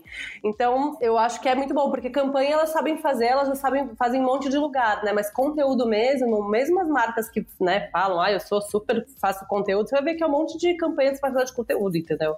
É. Então, assim, se você não pode fazer campanha, o que, que você faz? Chama os influenciadores que eles são bons de fazer conteúdo. Os bons influenciadores, né? É, teve, a gente até citou no, na- nesse Braincast do papel das marcas, e saiu uma pesquisa também essa semana sobre as marcas que estão sendo vistas, né? Que estão fazendo a diferença. Teve o caso do Magazine Luiza, é um, né? Que tá lá em, em primeiro lugar e, e não é só falar dela mesma, os, os caras têm feito mudanças internas, Cara, né? Tipo, eu, eu, assim, eu vou fazer um, um adendo aqui, mas eu recebi uma mensagem de aniversário do Magazine Luiza por WhatsApp. Foi meu Aham. aniversário domingo. Ah, parabéns, Ana, olha só. Você recebeu da Parabéns, Magalu, Ana. você não recebeu da Magazine, você você recebeu da Magalu. eu recebi da Magalu. Da Magalu. E eu achei a mensagem, tipo, eu sei que é uma coisa tão pequena, mas na pandemia, pessoa solitária, né? Mas, Começou a chavecar Magalu. Sério, é né? porque eu sou uma pessoa que trabalha com isso. A redação do texto não tava puxado, assim, tipo, forçado. Tava delicado, cuidadoso, e eles não estavam tentando me vender nada. Não tava tentando me dar desconto. Tipo, ai, vem aqui comprar que é seu aniversário. Foi um textão de aniversário, olha, essa robô, ela me tocou de um jeito, sabe? É, ela pivotou a sua samambaia. Ela Isso. ficou com a minha samambaia, entendeu? Show, hein? Que beleza. É, não, mas eu achei que foi. Assim, é muito difícil receber esse tipo de conteúdo do aniversário. Acho que todos nós, a gente sentir. Tipo, ah, isso foi bem feito, saca? Tipo, isso é legal. Melhor, melhor do que a dos seus amigos, né? Certamente foi melhor do que a, eu, a que eu te mandei. Caralho, Bianca, eu gostei da sua, tá bom? Oh. Todo mundo aqui mandou feliz aniversário, gostei muito, obrigada. obrigada, obrigada. Ou seja, tem- mostra que tem como fazer, Tem né? como fazer, e, inclusive Magazine Luiza ganhou um prêmio aí, ela foi reconhecida como a marca que liderou a reputação e imagem na crise, né? Então, foi essa semana que eles receberam isso. A dona Luísa Trajano, que é uma mulher que eu adoro. Ela é incrível, né? Eu tenho Ela é muita incrível. admiração por ela essa falou, mulher. a gente é nossa, recebeu né? esse reconhecimento como a empresa do Brasil com melhor reputação durante a pandemia. Com humildade e agilidade, temos trabalhado muito para proteger a saúde das pessoas e da companhia.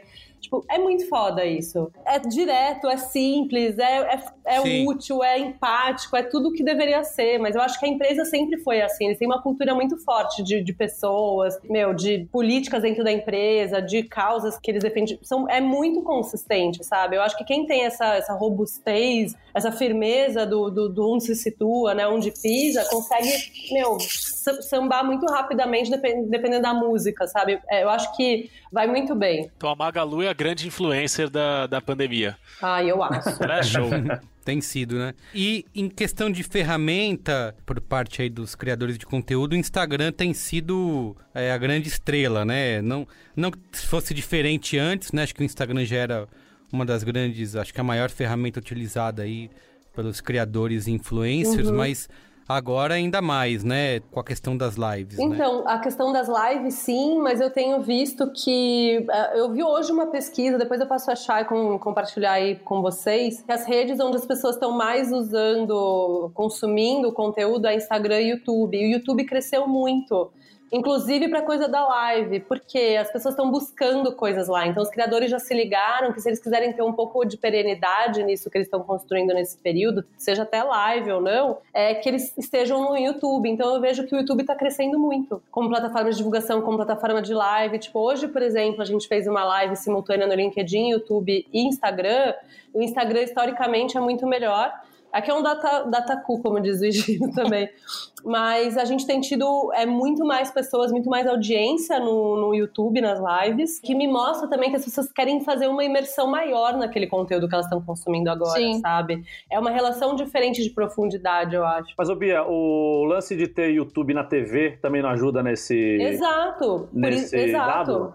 Por isso que eu acho, entendeu? As pessoas, elas não estão com aquele consumo que a gente fazia, ah, eu vou ver uma live rapidinho aqui enquanto eu faço É, exatamente, porque você consegue colocar isso na televisão, enquanto Exato. você está fazendo outras coisas, você está, inclusive, é, é, consumindo aquele conteúdo direto na TV. Exato. Como você faria se fosse televisão de verdade, né? Como se fosse o, a Globo, o SBT está assistindo um programa. Exato, exatamente. Então eu vejo que as pessoas estão nessa conexão mais profunda. Elas querem ver maior, elas querem que preencha a sala, elas querem que as pessoas estejam quase em tamanho real com elas, né? Acho que por essa conexão mesmo que a gente perdeu, né? E, ô Bia, eu tenho uma outra questão aqui. É, esse pessoal que está fazendo, é, você falou de pequenos nano-influencers, né? Por exemplo, tem bastante gente que está fazendo mutirões de costura de máscara para distribuir em comunidades que não tem, ou para profissionais de saúde e tal, não sei o quê. Você acha que esse, esse- esses nano-influencers que, que conseguem ter uma base grande de gente que segue e que ajuda depois da pandemia, quando acabar tudo isso, elas vão continuar tendo algum tipo de influência? Por exemplo, tem um cara num- numa, numa comunidade que ele tá fazendo coleta de grana para entregar cesta básica. Ou um coletivo de costureiras que faz máscara para todo mundo poder sair na rua e fazer distribuição entre é, moradores de rua e tal. Essa galera, depois que passa a pandemia, essa galera tem algum futuro como influenciador ou isso é algo sazonal que vai rolar durante o que está acontecendo agora? É, acho que você trouxe um caso. Vou abrir minha bola de cristal aqui, mas eu acho que você trouxe um caso bem específico, assim, né? Porque são pessoas que estão é, criando conteúdo para um fim específico no mundo né, de ajuda, né? Mas eu acho, assim, que se a pessoa encontra uma maneira de ter uma audiência fiel e achar um, um viés para o conteúdo dela nesse momento, eu acho que ela consegue ressignificar depois. Eu nem, não acho que isso vai acontecer para todo mundo, sabe? Eu não acho que depois que tudo isso passar, a gente vai ter público para 839 mil lives de crossfit. Eu não acho. Como não, galera? Vem comigo! um bom exemplo disso que a, que a, que a Bia falou é, é, o René, né? Do. do, do... Voz da comunidade. Isso, é, Voz da, Voz comunidade. da comunidade. Eu tava com outro nome na cabeça. Porque ele surgiu de uma maneira como a, a, a, personalidade dele era de um comunicador e de uma pessoa que ia fazer uma ponte, que ia trazer informações e tal. Né? Ele foi evoluindo e foi se tornando algo mais amplo do que o lugar onde ele começou, né? Então, é, enfim, vai ter gente que vai se destacar e vai ficar mesmo, né? É, mas eu acho que é isso. Quando um monte de gente se lança ao mar, várias pessoas não chegam do outro lado, tá tudo certo também. Nesse caso aí, a gente fala muito da Pugliese, mas teve muitos influenciadores que saíram, né, do tom durante essa pandemia aí, né, fazendo que a gente falou, faz essas lives, né? Fora de, de, Na de hora, né? Ostentando uma Isso. liberdade que não existe. ostentando coisas, né? Mas nesse próprio estudo aí, continuando nesses números, é um número grande, mas você pode olhar dos dois lados, né? Pode ser um número grande, mas também um número baixo de influenciadores que disseram que é, acho que é 36%, né? Dizendo que iam continuar fazendo o conteúdo do jeito que sempre fez e não ia mudar. Mas você pode olhar que tem um outro lado, né? 60 e por cento que, ah, não, vou, vou me adaptar aqui para poder é, produzir conteúdo para esses novos tempos, né? Mas eu acho que isso, como foi, um- a gente fez muito no início da coisa toda, né? Eu acho que hoje, se a gente fosse rodar essa pesquisa, acho que não teria nenhum mané que responderia que não, eu vou continuar aqui fazendo meus conteúdos. Isso, é isso, exato. Eu acho que é, é, nesse ponto a, a pesquisa não vai retratar a realidade do- dos 84 anos depois que ela foi feita, sabe? Eu acho que é porque o cara que não, a pessoa que não fizer isso, né, que não se adaptar minimamente, continuar como se nada estivesse acontecendo, ela vai ser expurgada. Porque eu acho que queria até voltar um pouco no- no- nas coisas que a gente estava falando de outros erros, de outros influenciadores em outros momentos, é que eu acho que assim tem alguns tipos de erro que, pra mim, por exemplo, só o negócio do Cossielo, racismo, racismo pra mim é no-go, assim, é muito inegociável, tipo, não é uma coisa que se passa pano, sabe? Mas não é, obviamente, como né, a gente tá num país racista, num mundo racista, então é óbvio que a gente entende que não é uma pauta que é tão importante pra todas as pessoas, porque se fosse a gente não teria mais essa porra desse racismo acontecendo, certo? Uhum. Então, a escala das pessoas afetadas por isso é muito diferente. Então, meio que, ah, ok, ele foi racista, mas ah, isso não me afeta, então vida que segue. Ah, teve muito isso na época, muito, né? muito isso na época. É. Eu acho que nesse momento é muito diferente, porque, meu, tá todo mundo cagado por causa dessa porra. O mundo inteiro. Não tem ninguém que se salvou, entendeu? Não sei se tem algum país que não teve Covid, sabe? Então é algo que impacta todo mundo. Então, a gente não tá com esse nível de tolerância, assim, né, pra... Não, todo mundo pistola em casa, né? De saco cheio. Exato, todo mundo de castigo, né? Seja o castigo em casa ou porque tem que trabalhar, que é uma bosta também, né? E botar a cara na rua. Então, assim, como é algo que afeta todo mundo, sem cor, sem raça, sem credo, sem gênero, sem rico, sem pobre, né? Tipo, tá todo Então, mas mundo tem, mas, tem, mas tem um porém aí, porque, inclusive de dados, né? Os pobres estão sofrendo muito Tão mais com muito Covid, estão morrendo é. muito mais com o Covid do que Sim. os que são mais abastados. Então, tendo esse dado em vista, é muito mais grave o que faz Muito. Gabriela Pugliese e quem tá fazendo festinha em apartamento, quem tá fazendo festinha em salão de salão do, do prédio ou em Pô, qualquer mansão. coisa. Porque isso aí você tá espalhando pra um monte de gente que não vai ter o mesmo cuidado que você vai ter. Você vai pro Einstein, fica lá uma semana no Einstein, entubado e já era. A Total. galera vai pro hospital da Vila Nova Cachoeirinha e vai morrer na Vila Nova Cachoeirinha, entendeu? É, nem vai ser atendido se para. É só a gente ver a história do, do desinfetante do Donald Trump, né? Bastou Gente. o cara falar a possibilidade do desinfetante. Enfim, um monte de gente tomou desinfetante, né? No momento em que a gente compara o Trump com a Pugliese, eu não sei quem é que é o mais injusto nessa comparação, quem tá sendo mais injustiçado. Mas enfim. Mas assim, eu acho que uma coisa que acaba rolando no fim da... Porque assim, aumentou o consumo, né, de, das pessoas consumindo stories, né? Acho que tem um dado aí que é de 30% de pessoas vendo mais stories, vendo live e tal. E no fim das contas, o que a gente acaba vendo, você falou de seleção natural, é que assim, você ficar preso em casa, para quem produz conteúdo, exige conteúdo criativo, né? Exige criatividade, você se reinventar ou fazer uma coisa que vai conseguir levar para essas pessoas que estão consumindo mais conteúdo, conteúdo mais criativo. A gente zoa bastante, ah, tá tendo a pandemia de lives, né?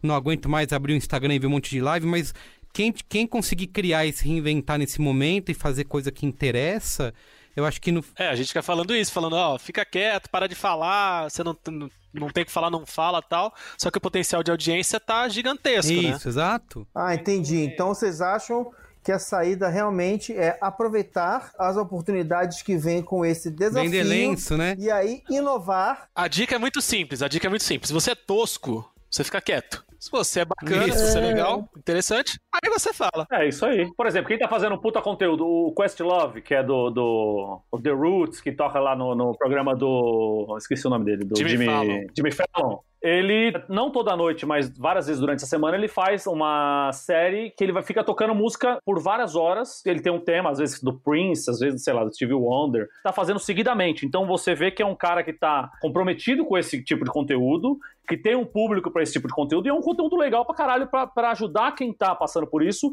ter um momento de lazer ali e tal. Outra coisa é o cara que entra às seis da tarde, ele mais três camaradas no, no WhatsApp, no, no Instagram, e fala: Ô, vamos aí ficar só conversando aqui, meu, pra ver se alguém fica aqui vendo a gente conversando, não sei o quê. Tipo a gente, assim. Tipo a gente. É. Eu tô tentando É, entender qual tipo que é sua- a sua bronca com os amigos que estão conversando entre si. Não, mas a gente tem pelo menos tem um, a gente tem um tema, a gente tem uma pauta feita pelo Iago, que nós vamos mandar um abraço pra ele aqui É agora. verdade, a E a gente, palmas. tem, a gente tem um propósito aqui. Não é assim, ô, vamos ligar aí, meu, e vamos ficar conversando aí, meu, falar aí, ô, hoje 300 mortes, meu, puta, puta bad, meu. A gente tá zoando, mas assim, acho que no fim das No contas. fim do dia, é, no fim do dia é sobre o quê, Carlos? Isso, é. No fim do dia é sobre o Marum zoar, uma questão de oportunidade, mas acho que o outro lado que é uma questão de amadurecimento, né? Assim, eu acho que quem tem essas. É, Conseguiu estabelecer relações profundas, ou então tá trabalhando isso, vai acabar vendo cada vez mais. É até um fator de segurança, assim, né? Você tem. Você criou essas relações, essa comunidade que está engajada e você vai continuar fazendo, criando esse conteúdo com propósito para essas pessoas, você vai, vai sobreviver, né? Você vai continuar fazendo isso, né? Eu acho que sempre foi isso e agora se mostra cada vez mais importante que seja sobre isso, né? Não é sobre isso, Luiz Edino, é sobre isso, tá vendo? é isso que eu queria dizer o tempo todo. Que bom que ficou tão claro agora. Não, eu concordo plenamente com você. E eu acho que se a gente, quem vive de conteúdo, né, quem tá aí nessa lida, é, levando isso a sério há muito tempo, entendeu que é uma maratona, vai continuar fazendo o que faz e vai achar muito bom que talvez agora você tenha uma, uma oportunidade de chegar em mais gente, tá realmente todo mundo, todos os veículos, todos os influenciadores, tá todo mundo falando que todo, né, tá batendo picos de audiência, etc. É, Isso é Uhum. maravilhoso, porque no final, tipo, quem faz uma coisa maneirona tem a oportunidade de chegar em mais gente e isso é foda. Que bom, sabe? Eu acho que é uma oportunidade, assim, né? Sem zoar, mas que, que legal. Quando a gente deu risada, né, que a Bia falou assim, ah, vocês todos aí são influenciadores, porque a gente fala como se a gente não fizesse parte, né? Ah, não, imagina, eu não sou... É, e no fim a gente tá aqui toda semana gravando podcast. É, o Higino, vocês não estão vendo amigo e amigo ouvinte, o Higino fazendo Nãozinho com o dedinho, mas ele tá. Ele tá negando. Ele tá Isso, negando, é, o, tá negando, o que, não é, que é inegável. Então, a gente nega, né? Fala que não é, mas no fim das contas a gente está aqui produzindo esse conteúdo e falando com uma audiência grande é, semanalmente, né? E algo que a gente percebeu é de como é importante, né, durante todos esses anos e continua sendo, isso que eu falei de você ter essa conversa profunda, né? é, no fim das contas aqui, né? De, con- e- Não ser tosco. é, não ser É, não tosco, seja tosco. exato. é, Tenha bom senso. Muito simples. Tenha bom senso. O que eu quero dizer é, sem querer ser totalmente autocongratulatório e já sendo, é que essa adaptação de conteúdo, para quem buscou essa profundidade, não teve dificuldade. Vamos continuar. Meu, agora sim você tem um papel importante, né? De é, gente, vamos pegar os Atlas da vida aí, ó, essa galera que sempre fez divulgação científica, né? Falou de saúde mental e que tava ali no cantinho. Ah, legal, tem essa galera aqui. Tem esse nicho, Tem é. esse nicho aqui, mas aqui, ó, tem a Pugliese mostrando lá ó, as coisas que ela consome, né? E os produtos que ela compra e os lugares maravilhosos que ela vai. E agora você vê, puta, olha como é importante esse povo todo que tava aqui o tempo todo gritando, né? Vamos botar eles. Vamos exaltar o Isso, Atila, é é. isso. A conclusão desse podcast é Era isso. isso que eu queria dizer. Não só a galera do, do. É o que a Bia falou lá no começo. O entretenimento também tem um papel muito importante nisso. A galera Sim. que faz graça nos stories É, é, muito importante É. nessa hora. Você abrir os stories e não ficar só vendo o Atila falando, fudeu, vai morrer troca. não sei quantas pessoas, Total. caralho. Eu quero Gente. ver o gordinho Jaguatirica, entendeu? Eu quero ver o dar risada. Todo dia tem o Fábio Porchat fazendo live com outro humorista, é mó engraçado. Eu acho isso, tipo, um É serviço. maravilhoso. Eu É um também. serviço que ele tá fazendo também pra um momento que a gente precisa ter motivos pra rir, pra desopilar, sabe? É outro jeito Total. de fazer, é- mas é um serviço. É um ser- eu tô zerando meus perfis de meme, assim, eu fico no scroll, tipo, não Sim. tem, meu, mais meme, manda mais meme, manda mais meme, tá ligado? Porque não tem da de onde É. tirar mais. É O super Melted Vídeos precisa aumentar a produção aí. Precisa tá contratar mais fazendo, gente. né? Ai, que oportunidade. Marcas patrocinem o Melton. Nossa. Muito bem. Vamos pro qual é a boa, então? Alguém Qual é quer boa? acrescentar algo mais? Eu acho que já falamos tudo, né? E votem com verdade. Tem Qual é a sempre boa uma de hoje? A oportunidade. boa é não o tosco. Gino, o Gino, o Gino resumiu numa frase. É não É. seja tosco, é Não isso. seja Não tosco. seja. Posso- Se vocês quiserem, eu posso terminar todos os braincasts desse jeito, que eu acho que vai fazer sentido. Não, se- não seja tosco. Bom, antes do qual é a boa, Merigo, Diga aí, Bia Fioroto. eu não estou no episódio, mas eu vim aqui porque eu não, eu não consigo me segurar. A Cambly é mais forte do que eu. É lógico. Conta aí, Bia. Semana passada a Dona Norma teve aqui. Hum, lembro muito bem. Você se lembra, né? Lembro, lembro muito bem. Foi divertido. Ela tá muito chateada, tá, Merigo? Que o Ele Correia ainda não ligou Não pra apareceu, ela. né? Mas tá falando pra ela esperar, que rádio às vezes demora. Às vezes demora. Isso. Mas é, eu vim aqui pra falar da Cambly de novo, porque eu estou virando o quê? Praticamente a embaixadora da Cambly, né? Isso. E lembrando que a Cambly é uma rede que conecta estudantes de inglês de qualquer nível, seja você básico, nunca falou inglês na vida, até avançado, com professores nativos, que é o famoso, gente, fora do Brasil o pessoal é tão inteligente que nasce até falando inglês. Já nasceu, exatamente. Já nasceu Criança falando já inglês. sai falando inglês. E aí você pode fazer em qualquer lugar do mundo que você tiver, e aí a qualquer hora que você tiver, do dia ou da, bateu assim uma depressão de madrugada na quarentena, duas da manhã, pintou uma vontade de fazer uma aula, você pode fazer. Pode fazer, isso aí. E aí, ó, se você clicou no link da semana passada e já fez a aula, eu já tô ligada que você gostou. O link que tá lá no post do Braincast, né? Tem que entrar. Dá esse page view pra gente, por favor. Exatamente. A gente trabalha tanto. Isso. você pode acessar braincast.b9.com.br, que você vai achar o link lá. Então, mas aí eu fui fazer uma aula, né, Merigo? De novo. Hum, sei, Bia Fioroto. Eu já falei que a galera da Cambridge, quando te vê lá, lá vem, lá vem. Mas qual que é o lance? É O gostoso. ouvinte não tá vendo o seu sorrisinho, mas sabe que se você vai fazer uma aula grátis, você vai aprontar, né? Conta aí, Bia, o que, que você aprontou? O que, que eu fiz? Eu quis apresentar. Eu já apresentei até brigadeiro pro pessoal da Cambridge, já ensinei a receita, esse spot foi lá pro Mamilos. Uhum. E dessa vez eu apresentei uma joia, outra joia da cultura brasileira. Sei, qual foi? Vamos ver se você sabe que música é essa aqui. Eu vou declamar pra você, ó. I fell in love with the wrong person. Nobody knows how much I'm suffering. Você fez isso, Bia? Sério? Eu fiz. mas, mas aí o que, que eu fiz? Como eu tinha que apresentar a música pra pessoa, eu. Você explicou que era o pagode anos 90 no Brasil, todo, todo esse caldeirão cultural brasileiro. Então, eu expliquei pra apresentar essa joia pra professora que fez essa aula comigo, professora Felicitas. Ela é da África do Sul. O que, que ela me ajudou? Porque quando a gente traduz alguma coisa do português pro inglês ou de qualquer língua, às vezes você sabe a tradução da palavra, mas nem sempre você consegue traduzir o significado direito, sabe? Uhum. Tipo, você não sabe o termo certo ou tem uma palavra melhor pra aquilo que você quer expressar. E aí foi isso que eu bati com ela, além de ter apresentado a música, claro. E é isso que vocês vão ouvir agora. Okay, so the chorus goes like this I fell in love with the wrong person. And nobody knows how much I'm suffering. Whenever I see him by your side, I get jealous. I'm going crazy. Um, maybe you could say, I'm so jealous I could die. I'm, I'm so jealous I could die. I'm going crazy. Ah, it works! Okay. Bom, então é isso aí. Se você quiser cantar pagode anos 90, os clássicos, né? Do Brasil. Em inglês, né? Ou os novos clássicos É, também. exatamente. Os clássicos do karaokê. Você pode aprender inglês lá na Cambly, C-A-M-B-L-Y.com, tá? Usa o cupom aí que tá no link, que a gente vai deixar no postzinho, na descrição desse Braincast, e faz a sua aula grátis, né? E aí você já pode sair É cantando... isso aí. Então canta comigo. Vamos lá. Eu me apaixonei pela pessoa errada. Vem, Merigo. Nobody knows how much I'm suffering. Misturando. Você vê que eu olho ele do seu lado. I get jealous, I'm going crazy. Muito bom. Só fica melhor. É, não é possível que não tenha versão em inglês gravada dessa música, né? Alguém deve ter feito. Se não fez, a gente tem que fazer. A gente vai fazer. Agora tá Vamos feito. fazer. Muito bem. Então é isso, ó. Acessa lá cambly.com, cambly.com e aproveita, né? É... Qual é a boa? Tum, tum, tum, tum. Qual é a boa?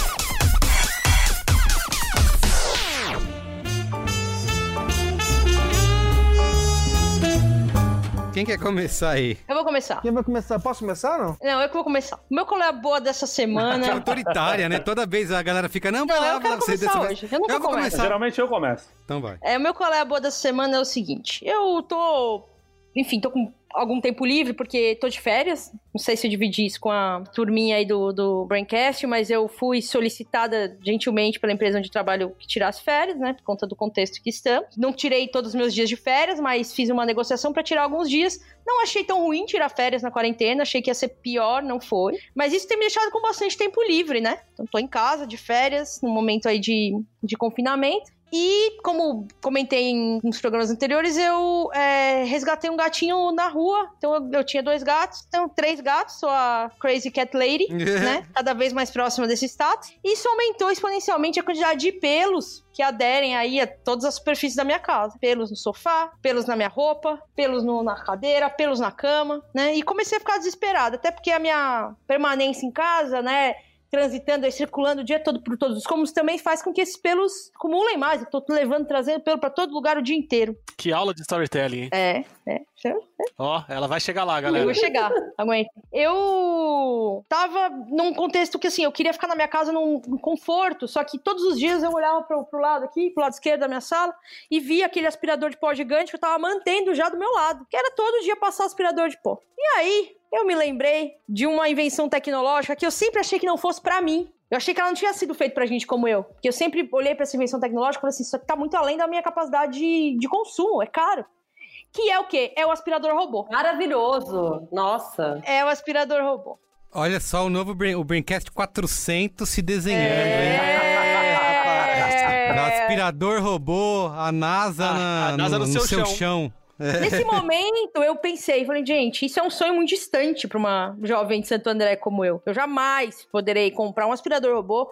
Porque, sim, no meu conhecimento, o aspirador robô era um gadget aí de o quê? 2 mil, 3 mil reais. Ainda mais com a alta do dólar. Eu falei, isso não é pra mim. É pros influencers, no caso. É pros influencers. O que que eu fiz? Eu dei uma pesquisada, né, na rede mundial, porque eu pensei, falei assim, não é possível que não tenha uma marca mais acessível, né, um modelinho de entrada.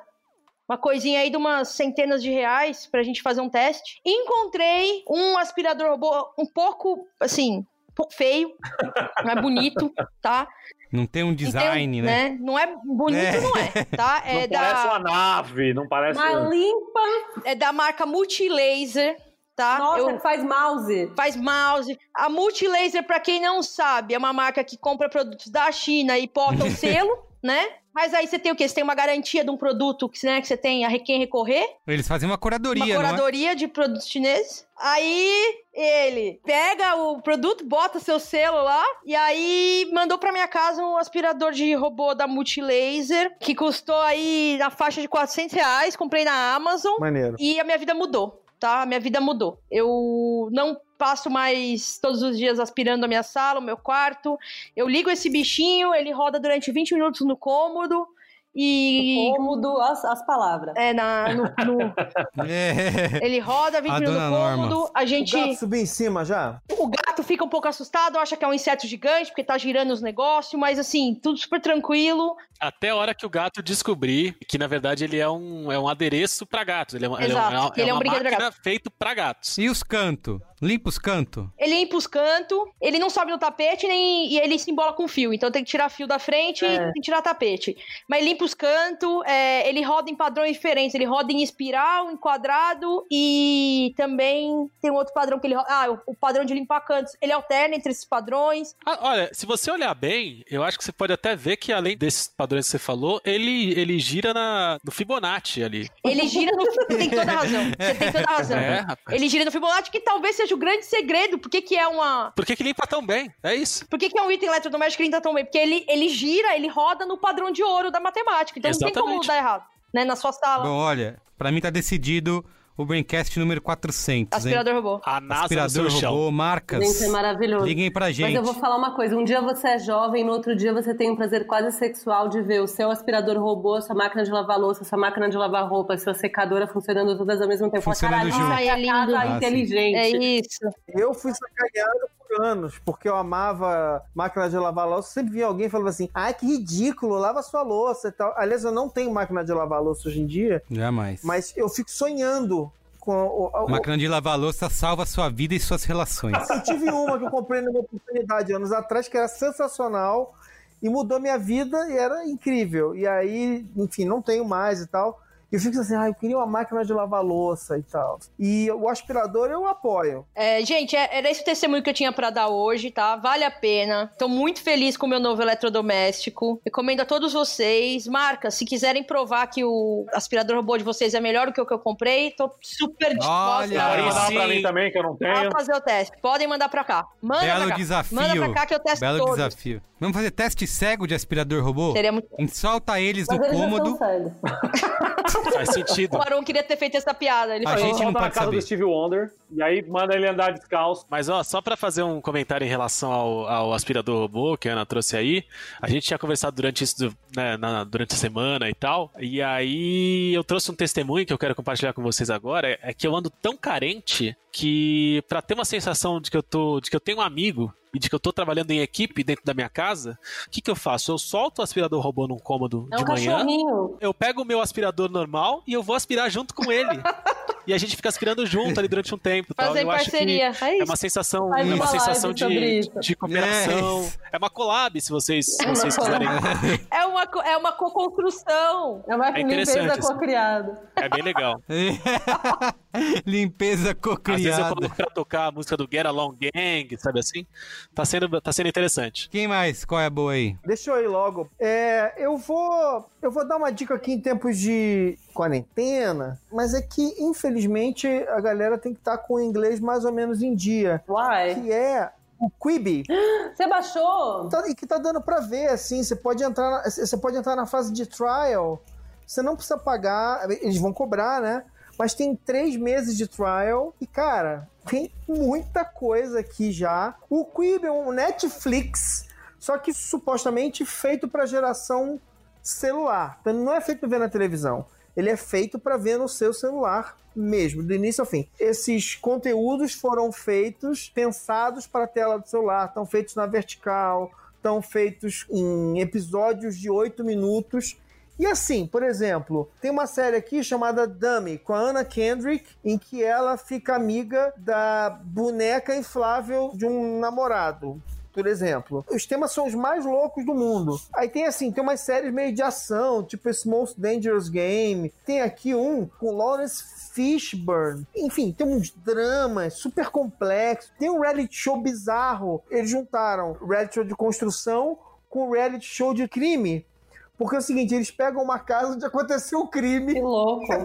E aí eles fazem uma puta reforma pra vender a casa por um preço melhor. E aí eles investigam o crime que aconteceu na casa. Ó, ó. Nossa, é tipo duplo. Agora, você falou de reforma, você me fisgou. Tem uma série, por exemplo, que é do Sam Raimi, que é o 50 States of Fright, que são contos de terror. Então, cara, tem uma porrada de coisa, sabe? Tipo, que nesse momento ali, você fica viajando. E, e é tudo curtinho. Só que assim, como já tem algumas semanas, quem entrar agora já vai ter tipo, semanas e semanas de coisa rolando, porque sai todo dia coisa nova, entendeu? E aproveita, porque eu não sei quanto tempo isso vai durar. Essa é uma daquelas ideias que você não sabe se vai dar certo, se não vai, se o mundo precisa dela realmente e tal. E é bem experimental, né? Eles, eles fizeram contratos com um monte de criador legal, e tem coisa do Spielberg, tem coisa do J.J. Abrams, tem coisa, entendeu? Um monte de ator bacana, um monte de diretor bacana. E por enquanto, de grátis, sabe? Tipo, você não, você não precisa pagar. Como, você pode... como escreve isso aí? Q-U-I-B-I. Tipo kibe, né? No caso, o É, kibe de comer. é, só que com i no final. Eu prefiro Kafka, Vamos comer mas... um quibe.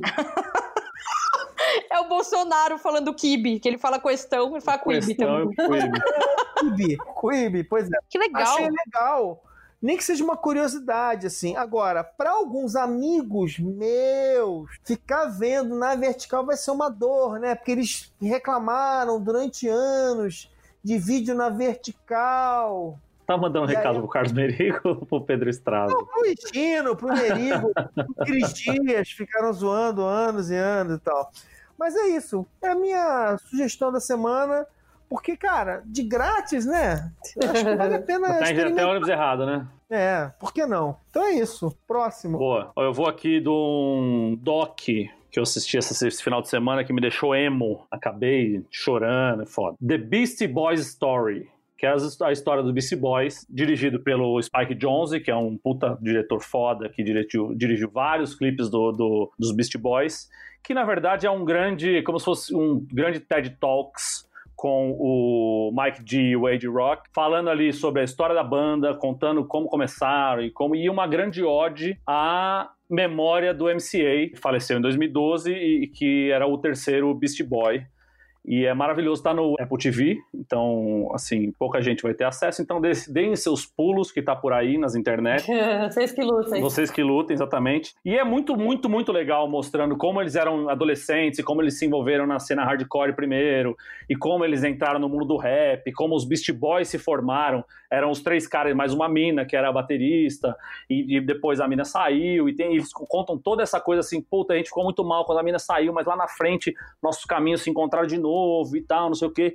E contam como foi ah, o encontro deles com o Rick Rubin, que foi o primeiro produtor dos discos dele, e de como isso mudou o som deles, inclusive. E vai contando toda a, a- a trajetória dos Beast Boys, que pra mim é uma das maiores bandas da história que já existiram. Sou muito fã, assim, e até por isso eu fiquei bastante emo de assistir o documentário, porque em vários momentos você, quem é fã da banda, se conecta de uma forma muito forte com o que os caras estão falando ali. E tem uma passagem hilária que é quando ele, o, porque o Run DMC gravou uma música com o Aerosmith, Walk This Way, e o Beastie Boys estavam abrindo pro Run DMC nessa turnê gigantesca. E aí eles contam a história de como o, o MCA queria é, interagir com o Joe Perry no meio do show, é muito foda. Então conta todo o amadurecimento deles, inclusive. A gente estava falando dessa coisa de cu- cultura de cancelamento, de você pegar uma coisa muito antiga e usar isso contra a pessoa hoje em dia. Os Beast Boys sofreram com isso também, de fazerem músicas é, bastante machistas no começo da carreira, nos primeiros discos, e depois eles, inclusive em letras de música, se desculpando por, ter, por terem tido esse tipo de comportamento, até no amadurecimento como pessoa. Né? Quando eles começaram, eles tinham 20, 21 anos, e depois o, o tempo vai passando e você vai entendendo como o mundo funciona. Assim. E falando sobre eh, como eles falavam sobre o MCA, que era a grande força motriz do Beast Boys, e, e aí conta como ele era o elo mesmo do, do grupo, que era o cara que se identificava com temas além da música, até que ele foi pro Tibete, e ele, e ele fez depois o festival, o Free Tibet Festival, e de como ele se envolvia em outras causas além da música, e como isso era importante para os outros membros da banda. E assim, é, é, é muito foda. Eu, como um fã, e eu, eu acredito que tem muito fã que escuta o Braincast, é meio que imperdível ir assistir esse, esse documentário. Foi o que eu escrevi num grupo que tem eu e Gino e mais uns outros camaradas. Eu nunca imaginei que no final de um negócio, de um filme, eu fosse chorar ao som de Intergalactic dos Beastie Boys, Ai, saca? foda. É um bagulho muito Incrível, foda. hein? Você é E, puro assim, coração, né, Qual é o meu defeito, Luiz Gino? As pessoas te escutam falando nos podcasts, vem essa sua cara de bronco, entendeu? Esse seu porte físico de ogro, mas eles não conhecem a flor de pessoa que você é. E é muito louco porque, assim, o Intergalactic, por exemplo, é uma música que tem, além de eu gostar muito, desde 97, quando saiu essa música, é uma música que eu coloquei pro meu filho escutar uma vez, porque o clipe é muito engraçado, tem, tipo, um, um cenário de Jaspion, é, Japão sendo destruído e tal, eu coloquei pro Antônio ver. E ele gostou muito da música, ele, ele, ele vive cantarolando Intergalactic pela casa e tal. Então, quando tocou essa música no fim do repertório, eu senti que é uma conexão muito forte mesmo, de essa coisa de você ter uma banda que você consegue passar isso pro seu filho ou para pessoas que você gosta, e como a música conecta mesmo as pessoas e, e emociona de verdade. Então, no final, fiquei muito, muito, muito emo, assim, tipo, chorando e não achei que fosse ficar e fiquei. Então eu acho que as pessoas que têm alguma conexão com os Beast Boys, alguma conexão com música, com rap ou com, com, qualquer coisa que seja assim ligada à arte, eu sugiro que assista esse documentário. Tá aí na Apple TV e tá na locadora do Paulo Coelho aí, é Beast Boys Story.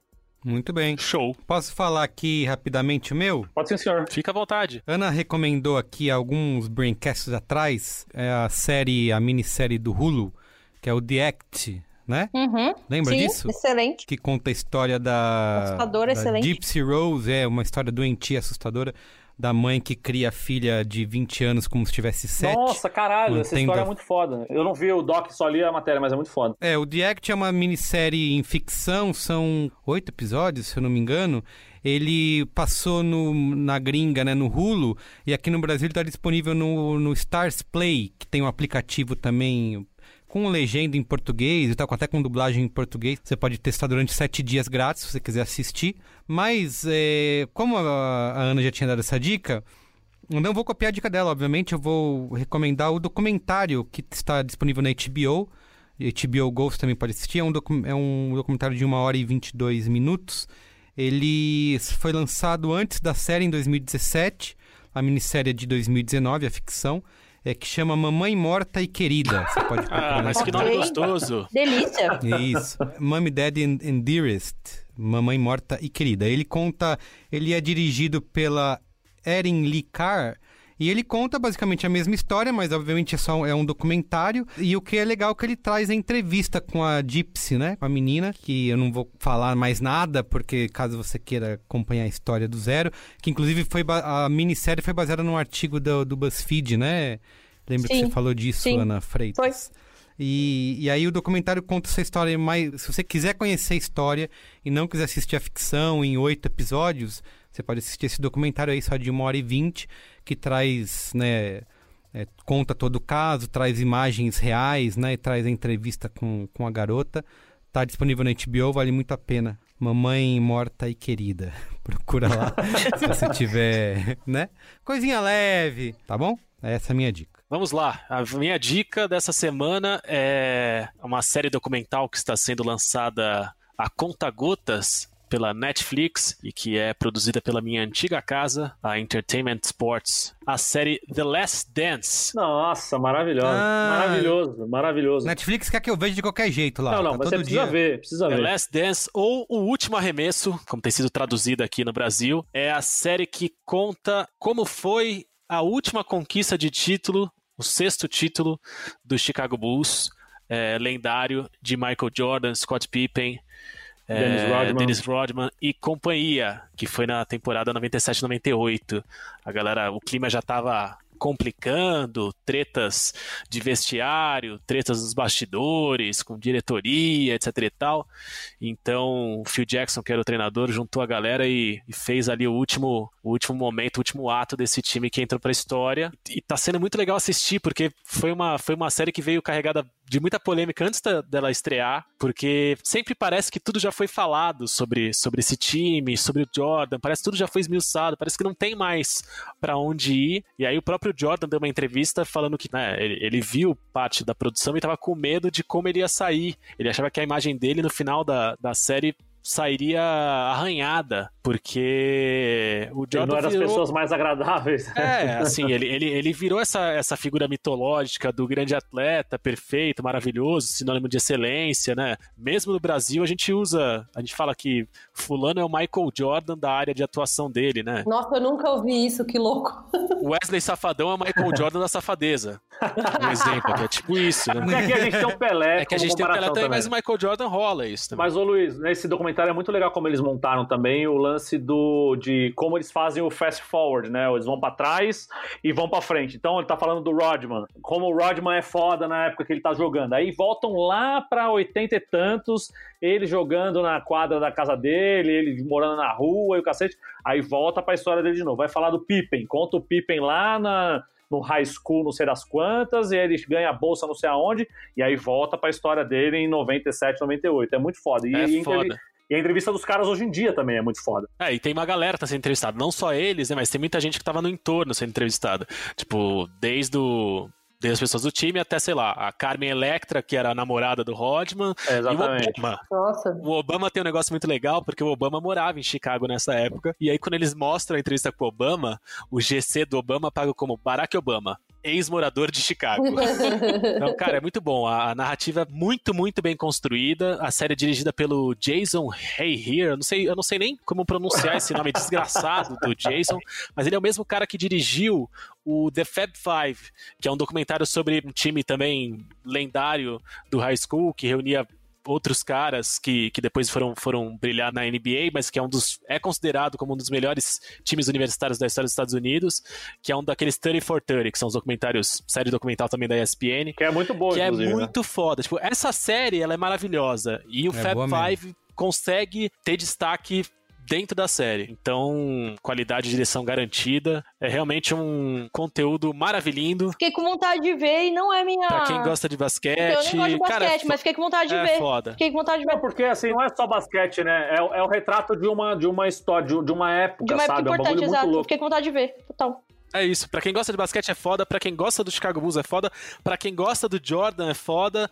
Pra quem Gosta não de gosta de história, nada gosta de disso documentário é bom, foda. é. Não, por isso que o Carlos Merigo devia assistir, porque, assim, pra quem viveu essa época, inclusive, que era o boom da NBA no Brasil, essa coisa de todo mundo ter uma bombeta de, do Chicago Bulls, do Lakers, do, do. Hornets, é o retrato de uma época mesmo, porque ali tá falando do fim de uma era que começou lá em 91, 92, do Bulls surgindo, que é quando tá acabando. Por isso chama The Last Dance, porque é quando os caras já, já vão ganhar o, o último título eles ganharam do Bulls e vai começar, vai, vai cada um pra um lado, Jordan aposenta, depois volta e tal. E é muito, muito foda. E é a primeira vez que os caras vão mostrar várias imagens que eles deixaram uma câmera, uma, uma equipe de TV entrar e mostrar tudo o que eles faziam nessa época. Então tem muita imagem de avião, muita imagem de busão, muita imagem de vestiário. É, é muito foda mesmo, como registro histórico, inclusive, esse documentário. Legal. The Last Dance, né? The Last Dance. Realmente maravilhoso. Filé mignon com chantilly. Então vai lá, Bia, finaliza aí. Então vou deixar uma dica, assim, é, em outro campo, não é no campo do entretenimento, mas é um campo aí da, talvez, nem, nem do entretenimento, nem da limpeza. mas é, eu sou uma mãe em quarentena, mãe de um filho pequeno, e, e isso tem sido um pensar, né, essa, essa situação tem me feito refletir muito sobre todo esse lance, e eu tive um pensamento que eu implementei essa semana, que tá sendo massa, e eu acho que eu poderia dividir com outras mães aí, pais que estão nessa situação também. Qual foi meu pensamento, tá? Acompanhem comigo. Para isso eu vou precisar usar uma metáfora da picanha, que é o seguinte. Eu gostei da metáfora. Começou bem. O que, que é a, a pira, tá? A picanha brasileira aqui, ela era uma grande peça de carne com uma grande camada de gordura em cima, né? Enquanto que a picanha em outros países, ela tem a gordura misturada no meio da carne. É uma carne que é uma gordura que tá ali, tá harmonizada e equilibrada ali no meio do, do rolê da carne. E eu fiquei muito pensando sobre a minha maternidade, né, a minha parentalidade nesse momento, e como antes da quarentena a gente fazia uma picanha brasileira enquanto pais. Por quê? A gente via nossa filha de manhã antes pro trabalho e à noite quando a gente voltava, né, em geral, né, o, o- pai médio, né, os pais médios. Então, assim, era, era um momento em que a gente só tinha aquela grande capa de gordura para estar com o filho, seja de manhã, na hora do café, ou quando a gente voltava do trabalho, às vezes voltava tarde, o filho já estava dormindo. E aí, quando eu entrei no momento da quarentena, eu meio que tentei reproduzir. Não é que eu tentei, eu reproduzi isso que eu já conhecia da picanha com a capa de gordura em cima. E foi muito louco, porque eu não conseguia trabalhar, não conseguia ficar com o Nico, porque ele não entende essa. Né, como assim? Tipo, você tá em casa, então assim, você tá misturado aqui com o nosso dia a dia casístico, né? E isso me fez pensar que como a gente fala muito sobre essa separação da vida pessoal e da vida de trabalho, e que agora a gente está tendo essa oportunidade, entre aspas, né? Ou esse castigo, essa oportunidade de estar experienciando isso de uma outra forma, e a gente está reproduzindo o modelo de antes. Então, tipo, cara, se a gente tá nesse momento, tá tudo misturado e tá pra caralho, por que, que a gente não pensa no modelo mais de picanha com a gordura no meio? Né? E aí, com essa metáfora, essa grande churrascaria na minha cabeça. gatilho, hein? Deu gatilho. Ele falou que eu pensei isso durante um churrasco. Mas o que, que, que, eu decidi fazer? Eu falei, cara, eu vou ter ao longo do meu dia esses breaks para estar com o Nico, esses momentos para estar com meu filho, entendeu? Então eu estipulei, coloquei na minha agenda umas horas de pausa, sem medo, sem culpa, tipo, cara, não estou disponível para responder seu WhatsApp, para gravar esse podcast, para fazer esse relatório, não sei o quê vou ficar com meu filho. Então, ao longo do dia, eu fui intercalando momentos em que, ah, hoje a gente saiu para dar um rolê de bike, depois a gente ficou tomando sol, enfim, que eu não tô trabalhando, mesmo que seja um horário de trabalho, entre aspas, sabe? Eu achei que funcionou, ele ficou mais tranquilo, eu fiquei mais tranquilo, o trabalho fluiu porque ele entendeu, tipo, ó, oh, agora eu vou trampar, agora a gente vai brincar, e, e, isso tá meio misturado e quebrado ao longo do dia. Então fica aí a dica da picanha é, com a gordura no meio. Ô, Bia, e, uh, vamos criar o Instagram Maternidade Marmorizada? Virar, virar influência de maternidade? Ó, oh, vamos aí. É tudo que eu queria nesse momento. Mas isso que você falou é muito quente mesmo, porque eu fiquei aqui em casa com meu filho. Eu tenho um filho de seis anos e, e a mãe dele teve um período que ela foi. Ela não foi diagnosticada com Covid porque não teve, não fez o teste porque ela não estava no, no, grau no grau que, precisa, que os caras querem para fazer o teste. Mas ela teve que ficar 14 dias na casa dela, isolada. E o Antônio ficou aqui comigo esse tempo todo. E eu tava trabalhando ainda, não tinham cortado metade do meu, da minha carga horária, eu tava trabalhando o dia inteiro. E isso que você falou é muito quente mesmo. A criança, é, enquanto você, se você fica muito tempo, você fica quatro horas trabalhando e você vai dar um, um, uma atenção para ela durante o almoço, e você corta essa atenção depois para ficar mais quatro horas sem fazer nada com ela, é muito sofrido. Eu lembro que eu tava aqui e fazia umas lives e tal, e fazia reunião, e ele vinha e subia no meu ombro e ficava aqui. Ele não, não é que, assim, ele sabia que eu tava fazendo alguma coisa que eu não ia dar atenção para ele, mas ele queria estar tá junto, meio que me abraçando, me pegando. E uma vez que você tá em casa, ele acha que você tá, inclusive, é, é, disponível. disponível. E aí eu comecei a fazer isso. Então eu, eu trabalhava uma hora, ia lá na sala e falava, vai, vamos fazer um desenho aí. O que você quer que eu desenhe? Aí desenhava, ficava com ele, recortava e tal, não sei o que, e voltava, agora eu vou trabalhar mais um pouquinho, beleza, beleza. E aí voltava, e eu vi que isso melhorou bastante a nossa relação quando a gente tava junto. Inclusive, eu tava falando com a mãe dele hoje que, assim, pode mandar ele pra cá dia de semana, sabe? Porque gente, eu consegui dar um jeito de trabalhar e dar atenção. Ah, tem, tem hora que eu tenho que focar mais no negócio. Puta, meu, pega o iPad ali, vai ver um desenho, sabe? Fica uma hora vendo um desenho ali, tá tranquilo. Não vai, não vai, não é o fim do mundo também você ter tela durante uma hora sem, sem ter uhum. ninguém do lado. Ah, uma ou oito, tanto faz. é, isso. Mas isso que você falou é uma puta dica mesmo pra dar pra pai que tá em casa trabalhando que assim, você não precisa dar atenção o dia inteiro, você também não precisa ficar trabalhando o dia inteiro. Você pode fazer esses períodos. É. Trabalha uma hora, dá 15 minutos de atenção. Trabalha mais duas horas e vai lá é, e. porque a gente não trabalha mais na indústria. O mundo dessa, do pensamento do industrializado, tipo, pra gente. Você, então... você não tem mais ninguém no seu pescoço. Você não tá dentro do escritório, que tá todo mundo toda hora te procurando e tal, não sei o quê. Se o cara mandar um WhatsApp, se for urgente, o cara vai te ligar. Então, se o cara tá te mandando no WhatsApp na hora que você tá com seu filho, ele vai poder esperar 15, 20 é. minutos ali até você, você resolver o que você tá resolvendo, entendeu? Você podia estar no banheiro esse, esse período que você ia resolver o que você tava fazendo no banheiro, não ia resolver. É, às vezes até resolve. É. Mas eu acho que, enfim, pra... é uma dica massa aí, bem legal isso. Transforme a sua relação com seu filho numa picanha marmorizada. É isso que é o, né, o Mais resumo. Muito bem, perfeito. E a, e a última dica, assim, como vocês devem ter percebido que eu, como boa pessoa que tem ascendente em touro, eu gosto muito da de comida, né? Então, uma, agora uma dica mais fácil para quem não é pai e gosta de comida, eu sou a louca dos, de todos os seriados, séries e minisséries, é, documentais de comida do Netflix. E eu caí outro dia em um que chama Street Food. E, cara, isso aqui é genial, porque sabe todo. Vocês lembram de Chef's Table, que revolucionou, né? E, meu, Sim, aqueles, um steaks fudidos. Então, são as mesmas pessoas com aquela, aquele storytelling foda da vida da pessoa e tal, né? Só que fazendo. É, o, as, a, os episódios são sobre comida de rua na Ásia, tá ligado? Então, assim, é aquela biboca de rua e, e, vai mostrando toda a história da pessoa e é sempre sofrido, tipo. Só que, meu, todas as memórias, como eles estão resgatando e, e, mantendo, na verdade, a memória é, é, gastronômica dos países, porque todos os países da Ásia estão passando por modernização, não sei o que, tipo, é muito forte, assim, tipo, eu achei muito legal.